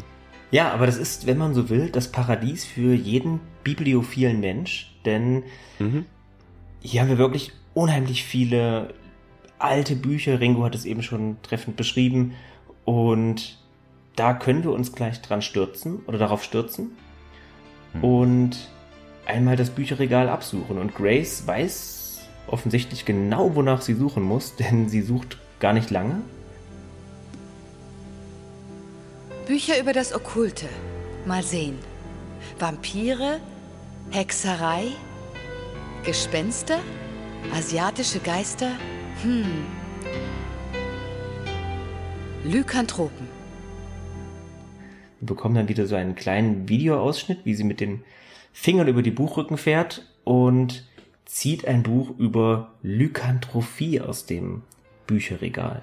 Genau. Das Bücherregal ist so eingeteilt in Kategorien. Das findet sie in der Kategorie Okkultes. Mhm. Und das ist das Buch, das so ein bisschen wie so ein Monster Manual ist für Dungeons and Dragons. Das erklärt jetzt die Regeln der Werwölfe. Das sind eine Menge Regeln, die alle sehr spezifisch sind, wo ich auch direkt dachte, okay, natürlich kommt das alles mal irgendwann noch im Spiel vor. Diese Kleinigkeiten, was Werwölfe angeht. Und ich fand dieses Buch überaus detailliert. Es beschreibt den Werwolf nicht nur wie hm. Snape in Harry Potter, der einfach nur sagte, wäre ist das altdeutsche Wort oder das angelsächsische Wort für Mann und Wolf ist das Wort für Wolf und verwandeln sich bei Vollmond. Nein, es geht ganz, ganz doll ins Detail und das fand ich überaus interessant, muss ich sagen. Genau, wir lernen, dass man von einem Biss Werwolf werden kann, aber auch durch einen Fluch. Kapitel 3 Lykanthropie, die Wege des Wolfs. Wie man Werwolf wird. Es gibt mehrere Möglichkeiten, ein Werwolf zu werden. So zum Beispiel die Möglichkeiten, die körperliche Erscheinungsform durch Magie zu ändern, von einer Person verflucht zu werden, der man ein großes Unrecht angetan hat. Man spricht hier vom Lyseonia-Fluch und als Kind eines Werwolfs geboren zu werden. In jedem Fall wird das Blut der entsprechenden Person verunreinigt oder verflucht. Und man lernt auch, was ganz wichtig ist, solange man nicht selbst Blut getrunken hat bzw. Menschen gefressen hat, kann man sich noch irgendwie retten, indem man den Alpha-Werwolf umbringt. Mhm. Den mhm. ersten der Linie. Genau. Verdammnis. Eine Person, die gegen ihren Willen zum Werwolf wird, Geburt, Fluch oder Biss, fällt erst dann der Verdammnis anheim, wenn sie von menschlichem Blut gekostet hat. Sobald sie das getan hat, ist ihre unsterbliche Seele auf alle Ewigkeit verdammt und kann nicht mehr gerettet werden. Selbst wenn sie menschliches Blut vermieden hat, liegt die Verunreinigung auf der unsterblichen Seele und sie findet keinen Einlass in den Himmel. Sie wird an die irdische Existenz gekettet bleiben bis zum Tode. Selbst wenn man von einem Beta-Werwolf gebissen wurde, muss der Alpha-Werwolf umgebracht werden, um sich selbst zu retten. Aber das ist alles zu spät, wenn man der Werwolf-Natur gefrönt hat. Hm. Mhm. Es gibt aber auch ein paar positive, mhm. oder wenn man so will, positive Eigenschaften, die man als Werwolf mitbringt. Das ist zum Beispiel die Immunität gegen Krankheiten oder auch, dass der Alterungsprozess deutlich verlangsamt wird. Werwölfe und Unsterblichkeit. Werwölfe sind immun gegen die meisten körperlichen Erkrankungen und das Altern. Dieser Effekt wird der konstanten Regeneration ihres Körpergewebes während der Verwandlungen zugeschrieben. Werwölfe sind also theoretisch unsterblich. Allerdings können Werwölfe an Verletzungen sterben, die ihr Herz oder Gehirn zerstören, direkt oder indirekt, wie Erhängen oder andere Zustände, welche die Sauerstoffzufuhr zu diesen Organen unterbrechen. Die Gedanken des Werwolfs. Obwohl in der Wolfsform auch psychisch ein Wolf, gibt es einige Beweise, dass der Werwolf weiterhin ausreichend mentale Fähigkeiten besitzt, um seine Opfer gut erkennen und Fallen vermeiden zu können. Auch menschliche Schlauheit steht ihm weiter zur Verfügung. Ja, es ist wie in The Elder Scrolls. Ah, ich dachte, die Krankheiten. Ach so. Da ist man auch immer immun ja, in Skyrim und ja, so. Ja. Ganz interessant war, dass die Werwölfe zwar an sich Wölfe sind in ihrer Wolfform, aber dass sie immer noch so ein Stück weit ihre Menschlichkeit behalten. Sie können ihre Opfer noch erkennen. Sie wählen vielleicht Opfer aus, die sie vorher kannten aus ihrem menschlichen Leben. Und mhm. dass sie generell ein bisschen cleverer sind, um Fallen auszuweichen und solche Dinge, die ein Wolf halt nicht könnte. Ja, zudem zieht dann noch ein weiteres Buch aus dem Regal, und zwar das Tagebuch von Viktor Ritter.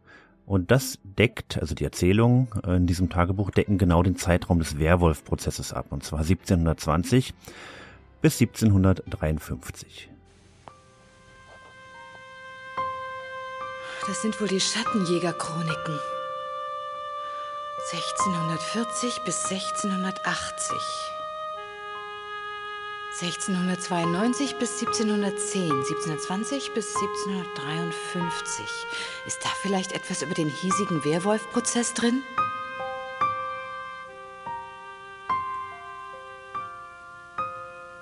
Das Tagebuch von Viktor Ritter.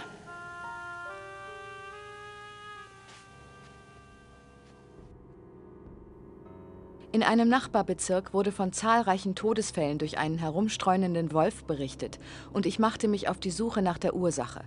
Gerüchte erzählten von einem Werwolf und tatsächlich schienen einige Anzeichen darauf hinzuweisen. Alle Todesfälle ereigneten sich in einem Umkreis von 40 Kilometern im Wald und im Zentrum lag das Dorf Alfing. Mein Assistent und ich stellten eine Falle nahe des Dorfes auf. Obgleich die Bestie eine Vorliebe für Menschenfleisch gezeigt hatte, war auch Vieh gerissen worden. Als Köder setzten wir ein neugeborenes Lamm im Dickicht aus. Wir warteten die richtige Windrichtung ab. Zwei Nächte lang blökte das Lamm vergeblich und einmal mussten wir sogar einen hungrigen Fuchs verscheuchen. Doch schließlich holte sich die Bestie selbst ihre Beute. Fast hätte ich sie verpasst, denn die Nacht war so finster und der Wolf so schwarz, doch mein Helfer sah das Feuer in seinen Augen und ich hörte, wie die Schreie des Lammes vor Angst erfüllt wurden. Er hatte das arme, erstarrte Lamm an der Kehle gepackt, als wir hervorsprangen. Er war schnell und wäre entkommen, doch sein tödlicher Irrtum war, uns anzugreifen, statt von dannen zu rennen. Mein Dolch durchbohrte seine Brust und drang in die rechte Lunge. Wie vereinbart fesselten wir den Wolf und banden seine Kiefer zusammen. Wir brachten ihn noch atmend nach Rittersberg und übergaben ihm dem Magistrat. Ich bete für die unglückliche Seele des Mannes. Möge die Bestrafung schnell und gnädig sein. Gott sei gelobt, seinen Diener geführt zu haben. Von seiner Hand kamen Stärke und Weisheit, um das Töten zu beenden. Viktor Ritter, Schattenjäger, 20. April 1750.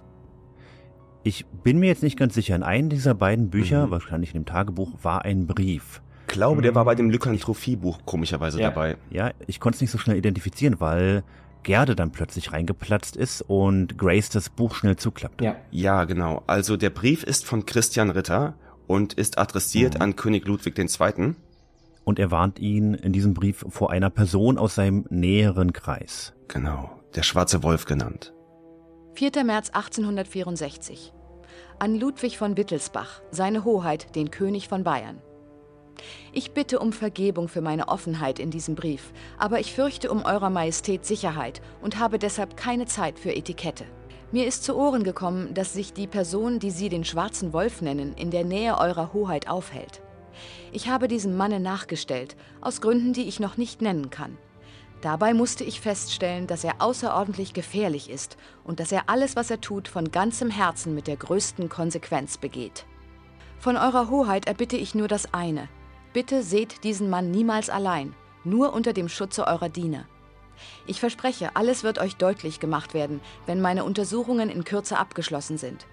In der Zwischenzeit behütet euch wohl. Euer ergebenster Diener Christian Ritter, Schloss Ritter, Rittersberg, Bayern. Genau, wie wir die Bücher aus dem Schrank nehmen und etwas näher inspizieren, steht plötzlich Gerde hinter uns und stellt uns zur Rede. Wie sind Sie hier reingekommen? Oh, hallo. Wie haben Sie die Tür aufgesperrt? Ihr Blick schweift zu der, ja, etwas zur Salzsäule erstarrten Grace. Die, naja, fühlt sich natürlich ertappt, denn eigentlich dürfte sie hier gar nicht sein. Und Gerde sieht auf dem Schreibtisch auch gleich den Grund liegen, warum Grace überhaupt in diesen, ja, in diese Bibliothek gekommen ist. Denn sie hat sich Zutritt zu Gerdes Zimmer verschafft, das wissen wir. Und Gerde erkennt den Schlüssel, der da liegt. Das ist nämlich vermutlich ihr persönlicher Schlüssel, den sie in ihrem Schrank aufbewahrt hat. So ist es. Also gut. Schau. Wir wollen offen und ehrlich sein, ja? Ja, und auf frischer Tat ertappt reagiert Grace wie ein bockiges Kind. Und ja, ich fand, sie brüllt Gerde dermaßen unverhohlen an. Ja, mit haltlosen Anschuldigungen, gerade was ihre Beziehung zu Gabriel angeht, dass die arme Gerde einknickt und anfängt mhm. zu weinen. Ich habe einen Geheimgang entdeckt. Ich weiß nicht, was in diesem kleinen Alpenliebesnest vor sich ging und es interessiert mich nicht. Was Sie mit Ihrem Arbeitgeber hier machen, geht mich nichts an. Aber was ich Ihnen nicht abnehme, ist der Ich assistiere dem Schattenjäger-Quatsch. Ich habe Vorlesungen sausen lassen, um hier dran zu arbeiten, weil ich dachte, dass es wichtig ist. Ich recherchiere, wie Gabriel das wollte. Also helfen Sie mir. Ich werde hier diesmal mehr als Recherchen machen. Und ich werde nicht da sitzen und auf seine telefonische Erlaubnis warten. Wenn Ihnen das nicht gefällt, dann haben Sie Pech gehabt. Okay. Prima. Sie machen diese verdammte Recherche.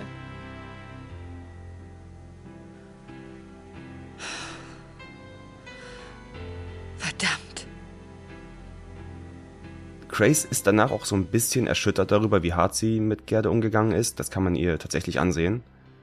Aber ja, sie flippt richtig aus. Ja, aber letzten Endes erreicht sie ja mehr oder weniger ihr Ziel oder sie erreicht es definitiv, denn Grace regt sich hier nur so auf, weil Gabriel Gerde mit der Recherche betraut mhm. hat, in diesem Werwolf-Fall, und eben nicht Grace selbst. Das mhm. war so der Stein des Anstoßes bei ihr. Des Weiteren können wir aus der Kategorie mit den Tagebüchern noch ein Tagebuch finden. Vielleicht ist hier auch Christian Ritters Tagebuch. Das war derselbe Christian Ritter, der diesen Brief an Ludwig II. verfasst hat. Und Grace fällt auch sofort auf, ach, der ist an diesem Tag gestorben, als er den Brief verfasst hat. Entsprechend konnte er diesen Brief nie abschicken und er hat nie Ludwig II. erreicht. Christian Ritter, geboren am 10. Januar 1820, zum Schattenjäger geweiht. Gestorben am 4. März 1864. Der 4. März, das ist das Datum auf dem Brief. 3. Januar 1864. Ich bin nun in Preußen. Die Bestie, die mich hierher führte, hat mich bislang zum Narren gehalten. Sie ist tückisch und geschickt. Anders als erwartet hat sie sehr viel Selbstbeherrschung. Sie weiß beinahe noch vor mir, wo und wann ich ihr auflauern will. Sie rümpft die Nase über meine Köder. Weitere drei sind verschwunden und ich tappe immer noch im Dunkeln. Ich weiß weder mehr über die Bestie selbst noch über ihren Zufluchtsort. Ich kann nicht einmal beweisen, dass sie es war. Keiner der Leichname wurde je gefunden. 3. März 1864. Endlich bin ich weitergekommen. Der Schlüssel lag die ganze Zeit vor mir. Er nennt sich selbst überheblich der schwarze Wolf, für jedermann zu vernehmen, doch für keinen wirklich zu sehen. Es ist schlimmer, als ich je erwartet hätte. Er ist nicht nur eine Bestie, er ist ein Monster. Seine Klauen sind bereits um die besten Kehlen in Europa gelegt. Ich kehre noch heute Nacht nach Rittersberg zurück. Ich muss jene warnen, die in Gefahr sind und brauche Helfer. Ich stecke bis über den Kopf in der Sache. In diesem Tagebuch beschreibt er, dass er in Preußen auf der Suche nach dem schwarzen Wolf war, also wieder der schwarze Wolf. Das heißt, der, der damals gefangen wurde, 100 Jahre vorher, war entweder nicht der schwarze Wolf oder er muss es überlebt haben. Er konnte ihn nicht ausfindig machen und ist dann kurz darauf gestorben. Ja, es ist insofern ziemlich spannend, denn wir erfahren hier, dass gleich zwei Ritters, gleich zwei Schattenjäger mhm. an dieser Geschichte um den schwarzen Wolf gescheitert sind. Ja, siehst du, dann war es ja für Wolfgang kein Thema, dieser Werwolf, dieses Werwolf-Problem hier. Das wurde nie erwähnt. Nee, anscheinend nicht. Hm. Okay. Nach 1864 haben wir anscheinend nichts mehr von einem Werwolf gehört. Aber das Wichtige war natürlich die Information aus Viktor Ritters Tagebuch, denn dort haben wir nun ein genaues Datum für den Tag, an dem der Werwolf geschnappt und eingesperrt wurde in Rittersberg. Und ja, das heißt, wir können uns nochmal zurück zum Rathaus begeben und dem lieben Herrn Habermas dort ein genaues Datum nennen.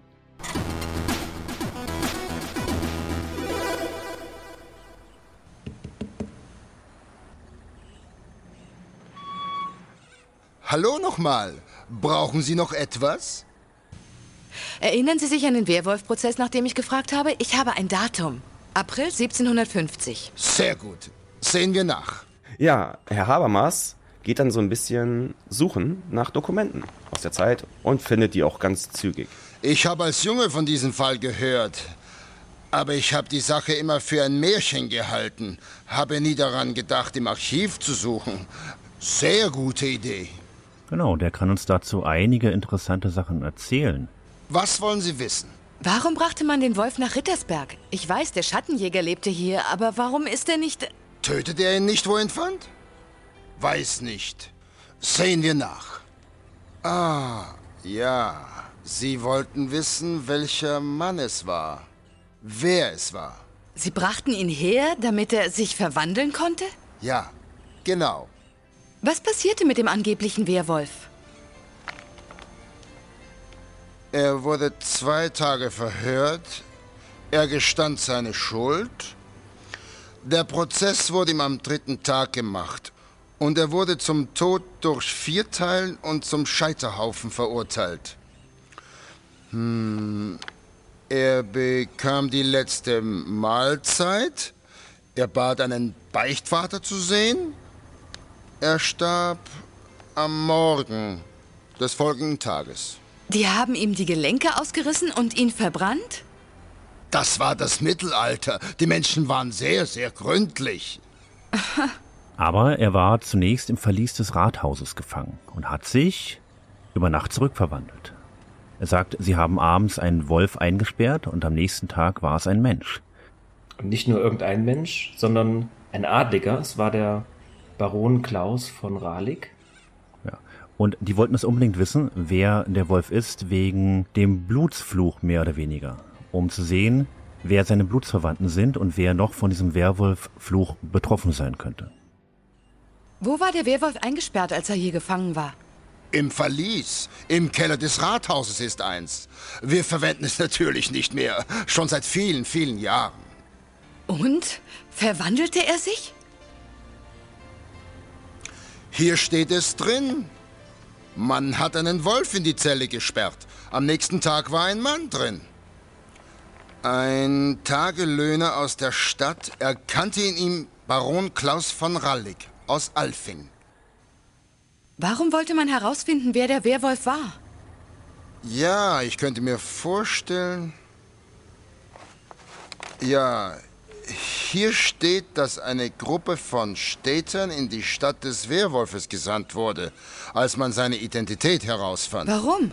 Dachte man, dass es noch mehr davon geben könnte? In dieser Zeit war die Familie eines Werwolfes in sehr großer Gefahr. Viele dachten, dass Flüche an die Blutverwandtschaft weitergegeben wurden. Sonst noch etwas? Ich glaube nicht. Außer, kann ich mir vielleicht das Verlies ansehen? Mit dem größten Vergnügen. Unser nächster Anhaltspunkt wäre ja dann dieser Kerker, in dem der Baron von Raleigh eingesperrt wurde. Vielleicht gibt es da ja noch irgendwas, was er zurückgelassen hat, auch wenn das bedeuten könnte, dass danach niemand anders mehr eingesperrt wurde dort. Aber gut. Ja, und Herr Habermas scheint geradezu erfreut, als Grace nachfragt, ob sie das Verlies mal sehen darf und führt sie gern hinunter.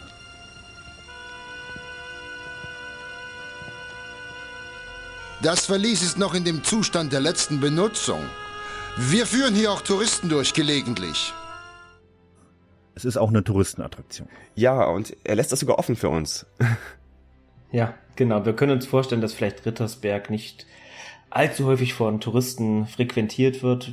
Wahrscheinlich ist Herr Habermas auch froh, dass wir uns dafür interessieren, denn vermutlich kann er nicht allzu oft Touristen hier begrüßen, denn wir sind ja in der Nähe von der Wirkstätte von dem bayerischen König Ludwig. Da gibt es viel größere Touristenmagneten. Aber er ist ganz erfreut, dass er uns auch mal seine kleinen Schätze und seine kleinen Touristenfallen zeigen kann. Ja, und plötzlich hat Grace Platzangst und bekommt eine Vision.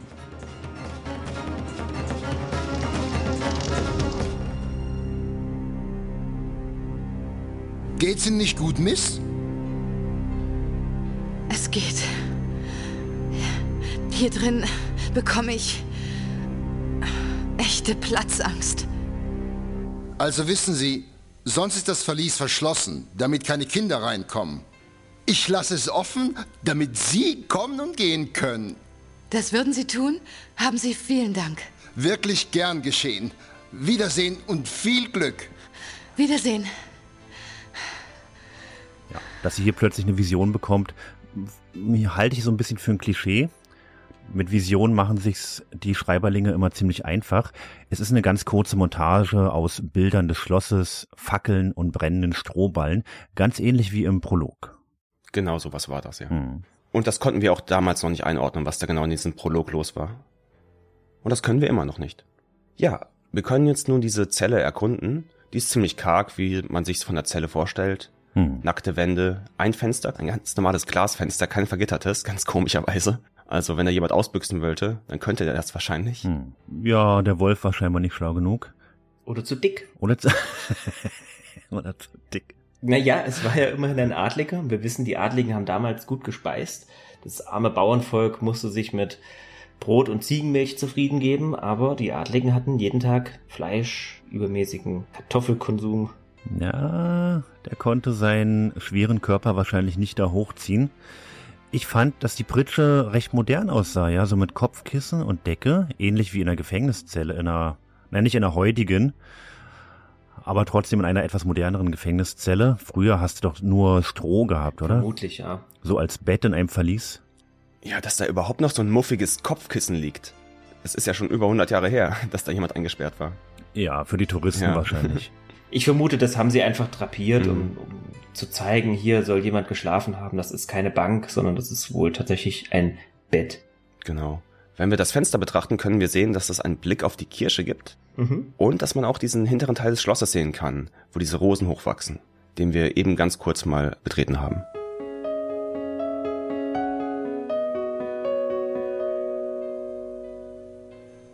Ja, als Grace aus dem Fenster blickt, erinnert sie sich daran, er hat um eine letzte Beichte gebeten. Und da geht ihr wohl ein Licht auf und dann wissen wir, wie es hier weitergehen soll. Genau, da sind auch Krallenspuren an dem Fenster. Die sind ganz schwierig zu finden. Oh, ja, die habe ich nicht gesehen. Ich glaube, da kriegst du halt so zwei Gabriel Knight Punkte für.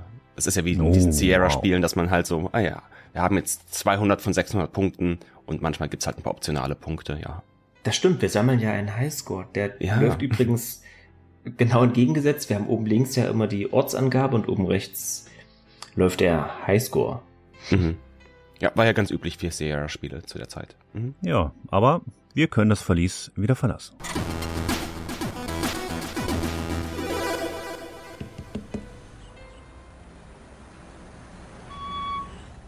Hallo nochmal. Brauchen Sie noch etwas? Zurück zu Herrn Habermas können wir ihn nach den Kirchenchroniken fragen und nach besagter Beichte, die Ralik eben noch abgelegt hat. Alle Aufzeichnungen dazu sind in Deutsch. Der Pfarrer selbst spricht kein Englisch, obwohl Grace auch perfektes Deutsch spricht, aber naja, das ist eben wieder der deutschen Version geschuldet. Ich hatte einen Gedanken da unten im Verlies. Ja? Sie sagten, dass Baron von Ralik die letzte Beichte erlaubt wurde? Ich vermute, der Beichtvater war der Pfarrer von St. Georg? Ich vermute es, ja. Könnte es da Aufzeichnungen dieser Beichte geben? Vielleicht erfahren wir mehr über den Baron. Hm, Gute Idee, junge Dame. Allerdings sind diese Aufzeichnungen auf Deutsch und Pater Getz spricht kein Englisch. Denken Sie, dass er Sie Ihrem Schattenjäger helfen könnte? Weiß nicht. Könnte jedenfalls nicht schaden. Herr Habermas gibt uns ein Schreiben für den Pater, damit er uns die Akten aushändigt. Und Ernst selbst würde uns gerne bei der Übersetzung helfen, weil er ebenfalls neugierig ist. Sie geben es Pater Getz und er wird sehen, ob es Aufzeichnungen gibt. Wenn ja, dann kommen Sie wieder zurück zu mir und ich helfe Ihnen bei der Übersetzung. Okay? Das wäre großartig. Vielen, vielen Dank. Gern doch. Sie haben mich auch neugierig gemacht, wissen Sie? Ja, genau. Und jetzt können wir mit Grace zusammen die schöne gotische Kirche betreten. Ich weiß, wir waren einmal schon kurz drin, ich bei meinem Durchspielen nicht vorher. Ja, die Türen der Kirche sind aus dunklem, schweren Holz, verziert mit Eisenbeschlägen. Ich glaube, es ist ein Löwe. Das ist ja ganz typisch für Bayern. Also wo wir wieder bei Narnia wären. Ein Aushang an der Seite, da steht drauf St. Georgskirche. Erbaut von Martin Ritter 1242 und der Pfarrer heißt eben Josef Getz ist noch eine Statue, die können wir uns ansehen. Da ist jemand, der einen, eine riesige Schlange oder einen Drachen, einen Basilisken, irgendwie sowas tötet mit einem Speer. Ja, das ist der St. Georg, Schutzpatron der Schattenjäger. Das fand ich auch überaus interessant. Die Buchhandlung im ersten Teil hieß ja St. George's Buchhandlung. Ist mir jetzt erst beim, beim Recherchieren ein bisschen aufgefallen. Und auch das Logo ist eben dieser St. Georg, der den Drachen tötet. Was absoluter Zufall sein muss, denn im ersten Teil wusste Gabriel ja gar nicht, dass er Teil der Ritterfamilie ist. Bis er halt den Anruf aus Deutschland bekommen hat. Ja. Man hat sich hier auch einem, einem realen Mythos bedient, denn dieser heilige St. Georg, das ist ja eine Figur, die tatsächlich im Christentum verehrt wird. Also ihr findet auch in vielen Städten in Deutschland Abbildungen von dem St. Georg und das ist immer die gleiche Darstellung. Ein Reiter auf einem Ross, der mit einem Speer einen Lindwurm ersticht. Und das geht sogar so weit, dass sogar in der orthodoxen christlichen Kirche der St. Georg eine ganz besondere Rolle spielt, die sogar, ich will jetzt nicht zu sehr ins Politische gehen, aber die da sogar im heutigen politischen Russland und auch im Russland ja, der Weltkriegszeit eine große Rolle gespielt hat. Da gab es nämlich das sogenannte St. Georgsband, das war eine Auszeichnung für russische Soldaten und ist es auch heute noch. Oh, Fabian, bist voller interessanter Informationen. Ja. ja. Ähm, in der Kirche können wir nun endlich mit Pastor Geetz reden und können ihm diesen kleinen Zettel geben, den uns Habermas geschrieben hat. Dann, darin steht nur, bitte geben Sie der jungen Dame jegliche Akten, die wir über Baron von Ralik haben. Die Daten sind von 1750. Ich werde Ihnen die Akten persönlich zurückgeben. Danke, Habermas. Ich find's toll, wie wir immer wechseln zwischen Pater, Pfarrer und Pastor. Bedeutet das eigentlich alles dasselbe? Das liegt alles an der, an den, an den unterschiedlichen Lokalisationen, die wir gespielt haben. So, Habermas äh, schreibt ihn an mit Bruder geht's. Der Herr geht's, äh, ich sag jetzt einfach der Herr geht's. Entschuldigen Sie bitte. Ja? Das hier ist von Herrn Habermas. Einen Moment bitte. Er gibt uns einen Packen Dokumente, die halt äh, den Baron von Ralik angehen. Das ist für Sie? Dankeschön. Genau, das ist erstaunlich dünn. Also ich hätte jetzt gedacht, dass so ein Werwolfsprozess eine ziemlich eine viel größere Sache ist und, und viel mehr Dokumente umfasst, aber wenn man das so sieht, sieht es eher aus wie so ein, ja, DIN A4-Hefter vielleicht. Wird nicht DIN A4 sein, das kam erst später, dieses Format, aber naja, besonders viel ist das jetzt erstmal nicht.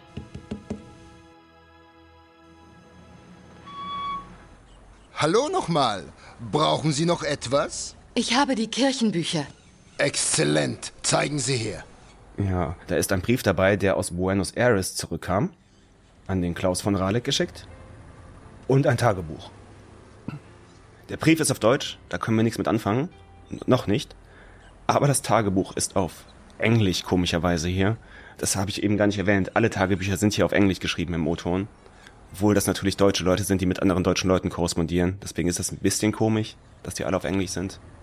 Ja, siehst du, da ist die deutsche Version natürlich realistischer, da ist alles auf Deutsch. Und das war ja noch bevor Wolfgang gekommen ist und allen Leuten äh, Englisch beigebracht hat. Das ist erst später gewesen, in den 90ern. Das hat mich aber sehr überrascht, als wir eben Ernst Habermas diese ganzen Akten, obwohl so viel ist es ja nicht, wie Fabian sagt, überreicht haben, und er einen Brief aus Buenos Aires findet an die Kirche von 1764. Was ist das? Das auf Englisch. Gibt es Buenos Aires schon so lange? Für mich ist es immer irgendwie was Neues, weil man es immer in amerikanischen Filmen hört. Aber dass dieser Ort schon oder diese Stadt schon 1764 existiert hat, ich wüsste auch nicht, ich wüsste das gar nicht zu verorten. Fabian, du hast doch immer viel Ahnung. Wo liegt denn dieser Ort? In Argentinien, ist die Hauptstadt von Argentinien. Ah, das ist. Oh mein Gott, jetzt habe ich wieder meine eigene Dummheit zur Schau gestellt. Das muss ich rausschneiden. Hier, bei mir in der Gegend heißt jede zweite Pizzeria heißt Buenos Aires. Ach, ist das so, ja?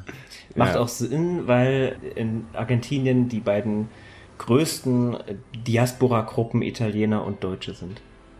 Deswegen findet man in Argentinien relativ viele Menschen, die neben, ich sag mal, Native-Verwurzelungen, also Ureinwohner-Verwurzelungen, auch italienische und deutsche Vorfahren haben. Der Fabian hat heute Trivia dabei, das ist richtig gut, das gefällt mir. Ja. Ja, aber der Brief ist, wie du schon sagtest, an die Kirche adressiert und die Familie möchte Informationen über den Tod von von Ralik. Genau. Es gibt ein Wappen auf diesem Brief und zwar das Wolfssiegel. Von einem Anwalt aus Buenos Aires. Adressiert an die St. Georgskirche 1764. Was steht drin? Eine Bitte um Informationen über den Tod eines Baron Klaus von Ralik. Adressiert für die Familie. Ich vermute, dass ihn jemand beantwortet hat. Hm.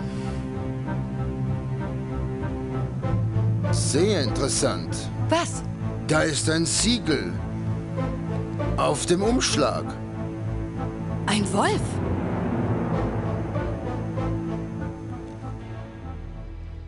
Das ist das Familienwappen der von Radix gewesen, der Wolf. Was ja ein Stück weit wieder ein lustiger Zufall ist. Aber naja. Des Weiteren ist dabei das letzte Testament von Baron von Raleigh. Das übersetzt uns der Habermas. Ne?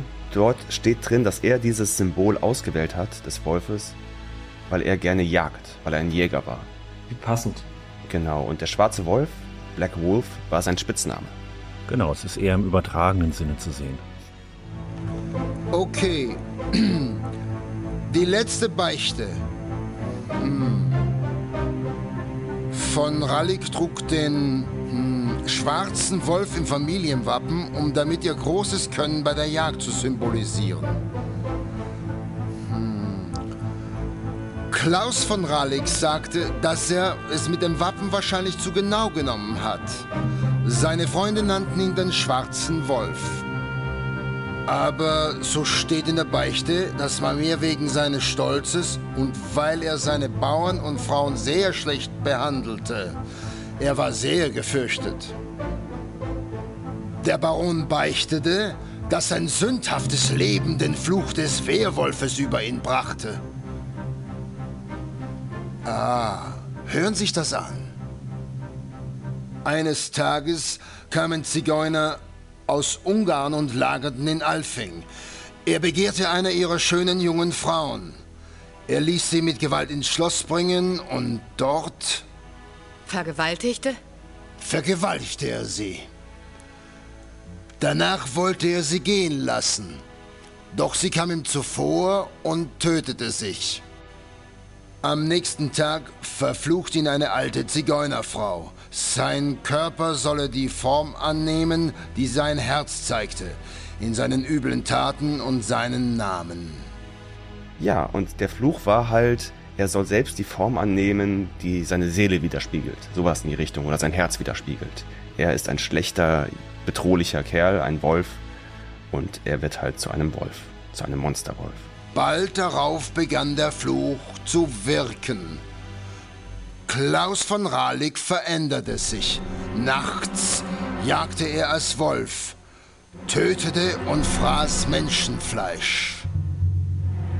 Er flehte um Vergebung Gottes für Frau und Sohn. Er würde seine Bestrafung ertragen, wenn nur damit seine Sünden bezahlt seien und seine Familie verschont würde.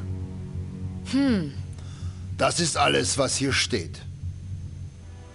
Wobei das ziemlich spezifistisch ist, denn Wölfe sind ja nicht per se schlecht. Ich weiß, wir haben in Deutschland gerade wieder eine sehr hitzige Debatte darum, ne, ob der Wolf, der hier wieder langsam fußfest nun gut oder nicht gut ist, sei mal dahingestellt. Aber naja, ich meine, wenn der, wenn seine Seele die eines Wolfes widerspiegelt, das implementiert ja, dass der Wolf ein schlechtes Tier ist. Es ist ja auch ein Werwolf, Gut, ich, ich würde dann vielleicht eher sagen, der Werwolf ist das schlechte Tier oder das Monster, denn wir haben auch aus diesem Lykanthropenbuch rauslesen können, dass den Werwölfen der Zugang zum Himmel verboten ist. Das wird wahrscheinlich der springende Punkt sein, ja. Ja gut, die Kirche war ja damals omnipräsent und wesentlich weniger liberal als heute. Da wurde dir wegen jedem Unsinn der Zugang zum Himmel verboten. Deine Seele war immer verdammt. Aber Baron von Raleck sagt auch, dass er diese Strafe verdient hat. Er sieht also ein, dass er Fehler gemacht hat und dass er den Rest seines Lebens als verfluchter Werwolf verbringen soll. Das kommt ihm ganz entgegen. Er suchte selbst nach einer Strafe für sich und er hat sie bekommen. Ja, wie sagt man immer, Selbsterkenntnis ist der erste Weg zur Besserung. Ja, man erntet, was man sät. Wie es in den Wald hineinruft, so schallt es heraus. Sehr schön. Gut, es waren jetzt ziemlich viele interessante Informationen. Ich fand, das hat ein bisschen Licht ins Dunkel gebracht. Zwar nur ein bisschen, aber wenigstens etwas. Ich bringe das Pater Getz von Ihnen. Danke. Viel Glück, junge Dame. Ihnen und Ihren Schattenjäger. ich bin jetzt nochmal zu Werner Huber gegangen. In seine Schenke und habe ihn ein wenig zu Ludwig II. befragt. Herr Huber? Ja? Und er erzählt uns, dass alle Bayern ihn verehrt haben. Er war der letzte richtige König von Bayern und sein Bildnis und ein Zeitungsartikel hängen an der Wand. Wissen Sie etwas über König Ludwig II.? Natürlich, ein jeder hier kennt Ludwig. Er war der letzte wahre König, der Bayern regierte. Warum denken Sie, hänge ich sein Bild hier auf oder den Artikel an der Wand? Wissen Sie, was das ist? Er ist ein Artikel aus einer Münchner Zeitung vom Tag, nachdem der König gestorben ist. Mein Urgroßvater hat ihn aufgehoben und es wurde zum Erbstück für jeden ersten Sohn. Das denken die Bayern von ihrem Ludwig. Am 13. Juni ertrank Ludwig und sein Leibarzt unter nie ganz geklärten Umständen in der Nähe von Schloss Berg im Starnberger See. Sie sagten, es wäre Selbstmord gewesen, aber ich glaube das nicht. Es war Mord. Genau. Da kam es tatsächlich in der realen Welt zu einem Handgemenge auf einem Boot und der König Ludwig muss daraufhin wohl seine Begleitperson geschlagen haben bzw. gestoßen haben. Der muss daran auf den Kopf gefallen sein und muss wohl da schwere Verletzungen davon getragen haben und König Ludwig mit der Schuld auf sich geladen, jemanden umgebracht zu haben und dann auch noch in Verruf geraten zu sein bei den Politikern, soll wohl dann Selbstmord durch Ertrinken gewählt haben. An der Stelle, wo das passiert sein soll, ist im Übrigen heute eine kleine Statue, eine kleine Gedenksäule mitten auf dem Starnberger See. Also wer mal dort Urlaub macht, ähm, kann da mal mit einem, ich weiß nicht, gibt es da Tretboote, Ruderboote bestimmt, kann sich das angucken. Mhm, sehr interessant. Wie war Ludwig so? Warum wird er so verehrt? Oh, er war ein Genie. Er hat einen großen Geist. Er baute Schlösser, das tat er. Und so war es bis zu dem Tag, an dem sie ihn umbrachten. Wer tötete ihn? Sie, die Politiker, behaupteten, er war wahnsinnig. Sie haben sogar einen Arzt dazu überredet, die Papiere zu unterschreiben. Und was geschah dann? Was glauben Sie? Einfach umgebracht. Ja, zum Tod von Ludwig II. gab es ja und gibt es immer noch jede Menge Verschwörungstheorien. Genauso wie zu seinem Lebensstil, seiner sexuellen Orientierung. Das ist halt ganz klassisch, dass da keiner so genau wusste, was mit ihm los ist. Aber er war schon ein komischer Kauz. Und dafür ist er auf jeden Fall bekannt, dass er die ähm, Staatskasse leergeräumt hat, um Schlösser zu bauen in Bayern, bis er tief verschuldet war. Und das waren also Prunkschlösser. Das waren alles so Luxusvillas. Mhm. Genau, das waren keine funktionellen Schlösser, die irgendwie Schutz bieten, sondern das waren reine Statussymbole. Ja, na, er hat ja unter anderem das Bayreuther Festspielhaus an Richard Wagner verschenkt, von dem er ein großer Bewunderer und Förderer war. Und er hat ebenfalls das Schloss Neuschwanstein gebaut. Mhm. Genau, das ist eben das Prunkstück seiner Schaffenskraft. Ja, den Linderhof und den Herrenchiemsee ließ er ebenfalls errichten. Ja, aber wie wir schon gesagt haben, ab 1875 lebte Ludwig völlig zurückgezogen auf seinen verschiedenen Schlössern und zeigte sich nicht mehr in der Öffentlichkeit. Und am 9. Juni 1886 wurde Ludwig aufgrund eines ärztlichen Gutachtens entmündigt, nachdem sich bei ihm die Anzeichen von Geisteskrankheit gehäuft hatten und er, wie Marius jetzt schon gesagt hat, durch seine Bautätigkeit die bayerischen Staatsfinanzen ruiniert hatte. Und damit haben wir zumindest ein paar neue Informationen über Ludwig bekommen. Wir können aber noch mehr Informationen über Ludwig erfragen und müssen uns dafür nochmal zurück in die Schattenjäger-Bibliothek begeben.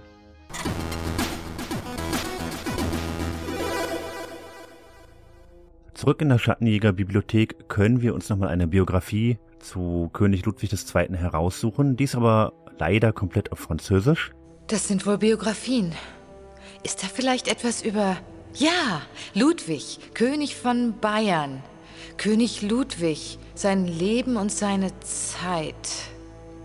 Die letzten Tage des König Ludwig II. Leider Französisch. Das hilft mir nicht weiter. Aber wir haben ja mittlerweile einige Details über den König lernen können. Mhm. Was jetzt hier super wichtig ist, was man nicht vergessen durfte im Spiel ist, dass Grace natürlich auch ein Inventar hat, auch wenn sie in diesem Kapitel kaum Gegenstände aufnimmt.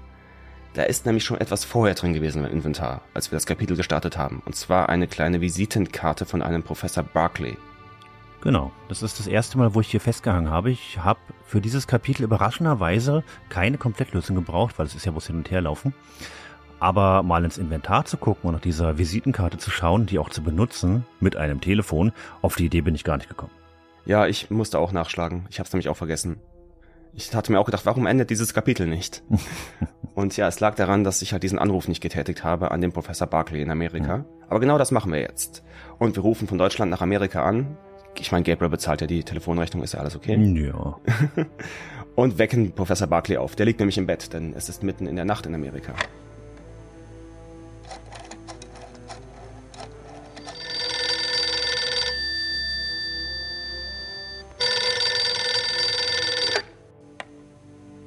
Hallo? Professor Barclay? Grace Nakimura, ich rufe aus Deutschland an. Deutschland? Ich dachte, Sie wären in New Orleans. War ich auch, aber egal. Es ist ziemlich wichtig, sonst würde ich ja nicht anrufen. Was wissen Sie über König Ludwig II. von Bayern? Nun, das ist eine tolle Frage, wenn man in der Nacht geweckt wird. Das ist äh, spätes 19. Jahrhundert, glaube ich. Ja. Nun, das ist eigentlich nicht mein Gebiet. Hm, äh, ich glaube, er war verrückt oder so. Wahrscheinlich sowas. Ich wünschte, ich wüsste es. Kennen Sie jemanden, der sich in deutscher Geschichte auskennt? Ja, ich habe einen Freund an der Universität Berlin. Ich rufe ihn an. Wie ist Ihre Nummer da drüben? 4989-555-7878. Gut, ich, ich rufe Sie zurück, wenn ich mich am Morgen noch an dieses Gespräch erinnere. Gut. Nochmals Entschuldigung. Bis morgen. Gute Nacht. Ist aber dafür eigentlich ganz locker. Mhm. Ja, also ich wäre wesentlich gereizter in der Nacht, aber er kann uns hier auch nicht wirklich weiterhelfen mhm. und vermittelt uns an einen Experten in Berlin. Grace hinterlässt ihre Nummer aus Deutschland. Das ist so eine Fake-Nummer, so eine 555-Nummer. Naja, wie immer. Aber zumindest mit der 49er Vorwahl. also da, daran haben sie gedacht, dass sie die deutsche Vorwahl durchgeben. Aber dann kommt da halt so eine 555 danach, wie man es halt in Filmen macht. Hm. Und er meint halt nur, ja, wenn ich morgen früh noch daran denke, dass wir uns unterhalten haben, dann kümmere ich mich darum. Zu guter Letzt schreibt Grace noch einen Brief an Gabriel und packt die notwendigen Bücher für die Recherche in einen großen Umschlag. Die antiken, unersetzbaren Bücher in einen Umschlag. Naja, warum nicht? Also gut, Knight. Ich habe deine Recherche.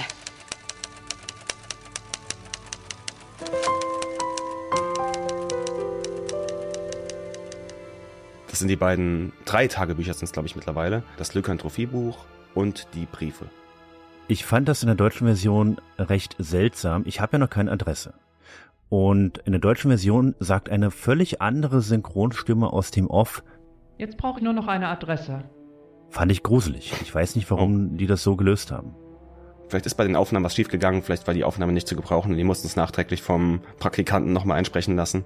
Oder vom Hausmeister. Ja, wahrscheinlich. Aha. ja, genauso hat sich's angehört. Aber die Adresse kann Gerde uns geben. Ich habe die Gegenstände für Gabriel gefunden. Wissen Sie, wohin die Ergebnisse gehen? Ja, zu seinem Anwalt in München. Kann ich die Adresse haben? Harald Übergrau, Marienplatz 21, München. Genau, wir können auch den Brief nochmal in Großformat anschauen und da sehen wir adressiert von Grace Nakimura auf Schloss Ritter, Ritterweg 64 in 67 49 Rittersberg. Es ist noch eine vierstellige Postleitzahl, denn die fünfstelligen kamen erst Anfang der 90er Jahre oder Mitte der 90er Jahre. Hm. Und adressiert an Gabriel Knight und dann steht drunter Rechtsanwalt Harald Übergau, Marienplatz 21 in 8000 München. Und Grace bedankt sich am Ende dieses kleinen Gespräches mit dem giftigsten Danke, das ich je gehört habe. Ganz schrecklich. Ja, Dankeschön. Ja. Ja, wir können dann zur Post gehen. Die befindet sich ja auch in Rittersberg. Die ist leicht zu übersehen. Die ist direkt neben dem goldenen Löwen, neben der Schenke. Ja, und verschicken dort das Paket. Genau, für 7,40 Mark Versand. Grüß Gott. Grüß Gott. Womit kann ich Ihnen dienen? Das Päckchen soll nach München gehen. 7,40 Mark bitte. Das wird ihn für eine Weile beschäftigen. Und wie gesagt, ich finde es ganz schön riskant, diese antiken Bücher einfach so per Post zu versenden, aber es wird ja wohl hoffentlich ankommen. Ja. Zum Kapitel Ausklang sitzen dann Grace und Gerda im Foyer am Schreibtisch und lesen. Streiten sich nicht. Es ist eine etwas angespannte Atmosphäre, aber sind beide auch konzentriert am Recherchieren, als es dann plötzlich klopft. Und ich dachte, oh, jetzt, jetzt passiert irgendwas. Jetzt kommt eine neue Figur, vielleicht irgendwas Bedrohliches, vielleicht ein Schattenjäger aus alten Tagen mit einem schwarzen Schlapphut und einem schwarzen Mantel. Ja, das ist es leider nicht. nee, das Gegenteil. ich hatte aber erst gehofft, dass irgendjemand aus der Jagdloge vielleicht ah, okay. So irgendwie. Ne? Aber es wird ein wenig skurriler. Ja. Ja, es ist das Ehepaar Smith, Merle und Emil Smith, die an der Tür stehen. Guten Abend. Äh, guten, äh, wie, wie geht es Ihnen? Ist dies das Schloss von den Schattenjägers hier? Ja, aber... Wie aufregend! Komm rein, Emil! Wir sind so aufgeregt, hier zu sein. Emil sagte, das sind die 90er. Die Schattenjackets sind vermutlich alle verschwunden. Aber natürlich sind sie das nicht, sagte ich. Eine Familie wie die stirbt nicht einfach aus und ist weg. Der Herr passt auf sie auf. Und das sind Dämonologen. Das Ehepaar Smith ist völlig exzentrisch. Denn klar, auch im Gabriel Knight-Universum gibt es keine ausgewiesenen Dämonologen, sondern das sind was sind das denn? Groupies würde, vielleicht, würde das vielleicht am ehesten. Ja, ich denke, das trifft es. Beschreiben. Wir können ja mal ganz kurz die beiden Personen beschreiben. Wir fangen mal mit der, auffälligeren von beiden an. Das ist einmal die Meryl Smith. Das ist die Dame. Merle, ja, das ist die Dame. Sie ist ungefähr zwischen ja, 50 und 70. Es tut mir leid, dass ich hier so eine weite Zeitspanne nehme, weil es lässt sich wirklich schwer schätzen. Sie hat ja, ähm, wüst auftopierte Haare, die aber nach oben irgendwie zusammengedreht sind und die den Kopf so konusartig wirken lassen. Es ist wirklich schwierig, schwierig zu beschreiben. Sie hat ein graubraunes Haar, aschblondes Haar so in dem Dreh. Man kann es aufgrund der Videoqualität relativ schlecht identifizieren. Eine große Hornbrille, einer ist geschminkt, sie hat Lippenstift auf. Sie ist gut genährt, hat goldene Ohrringe und hat einen, naja, lachsfarbenen Rockanzug und ja, eine auffallende Steinkette. Das sind so Schmucksteine. Das ist jetzt nicht irgendwie Edelstein oder so, sondern das ist tatsächlich Modeschmuck. Und sie ist total aufgedreht. Also sie hat einen sehr quirligen Charakter. Und neben ihr ist ihr Gatte. Der hat eine Stirnglatze, einen ja, samt, einen samtigen, roten, rotfarbenen Anzug, weißes Hemd und dann so unpassend eine bronze-weiß gepunktete Krawatte. Also die beiden sind wirklich der Knaller. Auch optisch. Vielleicht ist das der allerletzte Schrei in Pennsylvania. Ja, vielleicht, ja. Und die stellen sich erstmal vor. Wer sind sie? Ich frage mich das Gleiche, meine Liebe. Keines von euch Mädchen sieht aus wie die klassische Heldin. Aber meine Meinung ist unwichtig. Gott wählt seine Streiter und meine Meinung zählt nicht. Nein, äh, wir sind die Smiths aus Merrimack, Pennsylvania. Ja, das ist meine Frau Merrill. Nennen Sie mich Emil. Mein Mann, wenn ich nicht zum Punkt komme, machte er es. Es ist nett, Sie kennenzulernen. Hm, ja, es sind zwei vollkommen überzeichnete Figuren mit schrecklichem Overacting. Und ich empfand die auch als starken Bruch zur doch recht gesetzten Atmosphäre des zweiten Kapitels. Ja. Aha, also wie haben Sie von den Schattenjägern gehört? Oh, wir sind Dämonologen. Meine Frau hatte sich zur Aufgabe gemacht, eine Menge über vieles zu wissen. Oh, sie ist eine sehr berühmte Gelehrte des Okkulten, nicht wahr? Das ist richtig. Ich hörte von Ihnen, als ich mich letzten Frühling mit einem Hexenprozess beschäftige. Seitdem wollte ich herkommen. Also, ich freue mich ja so, dass Sie kommen konnten, aber ich muss Sie enttäuschen. Der Schattenjäger ist gerade nicht hier. Ich werde ihm aber ausrichten, dass Sie da waren. Oh nein, und ich habe mich so auf ein Gespräch gefreut. Es gibt nicht mehr viele Kämpfe gegen das Böse. Na, was sagt man da? Das Gute ist eben immer unterlegen. Ah, das ist nicht Ihre Schuld, Fräulein. Ich ähm, habe Meryl gesagt, sie soll vorher anrufen. Die Leute nehmen einen nicht ernst, bis man vor ihnen steht. Das weißt du, Emil? Nun, es ist schon spät und wenn Sie schon fahren, dann können Sie ja genauso gut Nein, jetzt nein, gehen. machen Sie darüber keine Sorgen. Wir verbringen die Nacht in einem Gasthof in der Stadt. Kommen Sie doch mal vorbei. Sie und ich können ja dann ein paar Erfahrungen austauschen. Wir werden sehen. Na komm schon, äh, Meryl. Die Damen sind müde, wir sollten Aber Amy. Na komm schon, wir gehen. Gute Nacht, Ladies. Gute Nacht. Gute Nacht. Aber dann hat die Dame plötzlich einen Anfall. Sie hat eine Vision. Was ist los? Das ist nicht Ihre Schuld, das passiert hin und wieder. Ich bringe ihr Wasser. Geben Sie mir die Hand. Ich sehe, ich sehe Gefahr. Jemand, der Ihnen nahe steht, ist in Gefahr. Gabriel? Ich sehe etwas. Etwas wie ein Wolf. Schwarzer Wolf. Äh, machen Sie sich keine Sorgen, Miss. Meryl wird bald wieder. Das passiert manchmal einfach. Das ist alles. Es passiert einfach. Na komm schon, Meryl, komm schon, komm. Was ist denn passiert? Keine Ahnung. Genau. Während des Anfalls hält die Dame auch Graces Hand, die etwas verwundert ist. Gerhard ist natürlich auch verwundert über diesen ganzen Vorfall, über diese ganze Begegnung. Aber der Mann buxiert sie dann langsam so Richtung Tür. Ich denke, Grace und Gerda hatten Angst, dass die beiden hier sofort einziehen möchten. Und damit endet das zweite Kapitel. Ja, und ich muss sagen, ich fand dieses zweite Kapitel wesentlich interessanter als das erste. Mir gefallen diese Recherchearbeiten. Es war wirklich sehr, sehr interessant, was hier an Informationen an die Oberfläche gekommen sind und ich freue mich auf mehr. Ja, es wäre schön, wenn das Gabriel wäre, der die Recherche macht, denn er ist viel einfacher zu erdulden als Grace. Ja. Aber vom Gameplay her mochte ich das sehr gerne, das Kapitel. Sind beide schwierig. Ja. Ich auch. Und ich mochte auch sehr, dass es hier eine, eine Verwebung von Fiktion und Realität gab. Das war ja bei Phantasmagoria, was wir immer mal wieder hier in diesen Aufnahmen zum Vergleich heranziehen, nicht der Fall war. Phantasmagoria war reine Fiktion.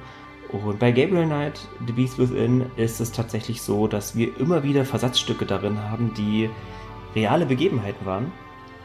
Und je länger man sich mit dem Spiel beschäftigt, desto mehr hat man vielleicht auch den Eindruck, okay, was war denn jetzt real und was war denn jetzt nicht mehr real? Denn so eine, ich sag mal so, es gibt ja auch in der deutschen Sagenwelt auch Berichte von übernatürlichen Dingen oder zumindest Dingen, die als übernatürlich überliefert wurden, ähm, für die es natürlich heute andere Erklärungen gibt, aber ähm, ja, ich glaube, jede Region hat so eigene Volkssagen und Volksmärchen.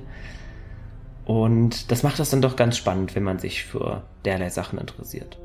Ja, ich fand diese fließenden Übergänge auch sehr schön.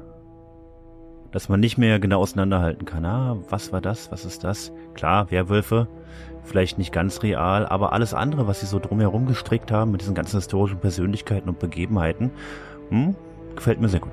Genau, dann sind wir mal gespannt, ob es so weitergeht, wie sich die Geschichte weiter verhält, ob Gabriel tatsächlich in Gefahr ist oder vielleicht eine andere Person in Gefahr ist und vor allem wahrscheinlich die viel wichtigere Frage und viel drängendere Frage, von wem geht die Gefahr aus? Hm. Aber das alles erst in Kapitel 3. Also freut euch drauf. Bis dahin. Macht's gut. Ciao.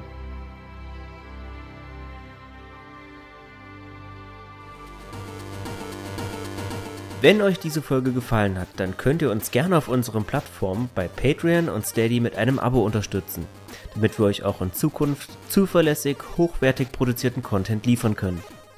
Feedback, Kritik oder Anregungen zu dieser und kommenden Staffeln könnt ihr in unserem Discord-Kanal bei Facebook, Twitter oder Instagram abgeben. Links dazu gibt es in den Show Notes oder auf unserer Website www.downtothedetail.de.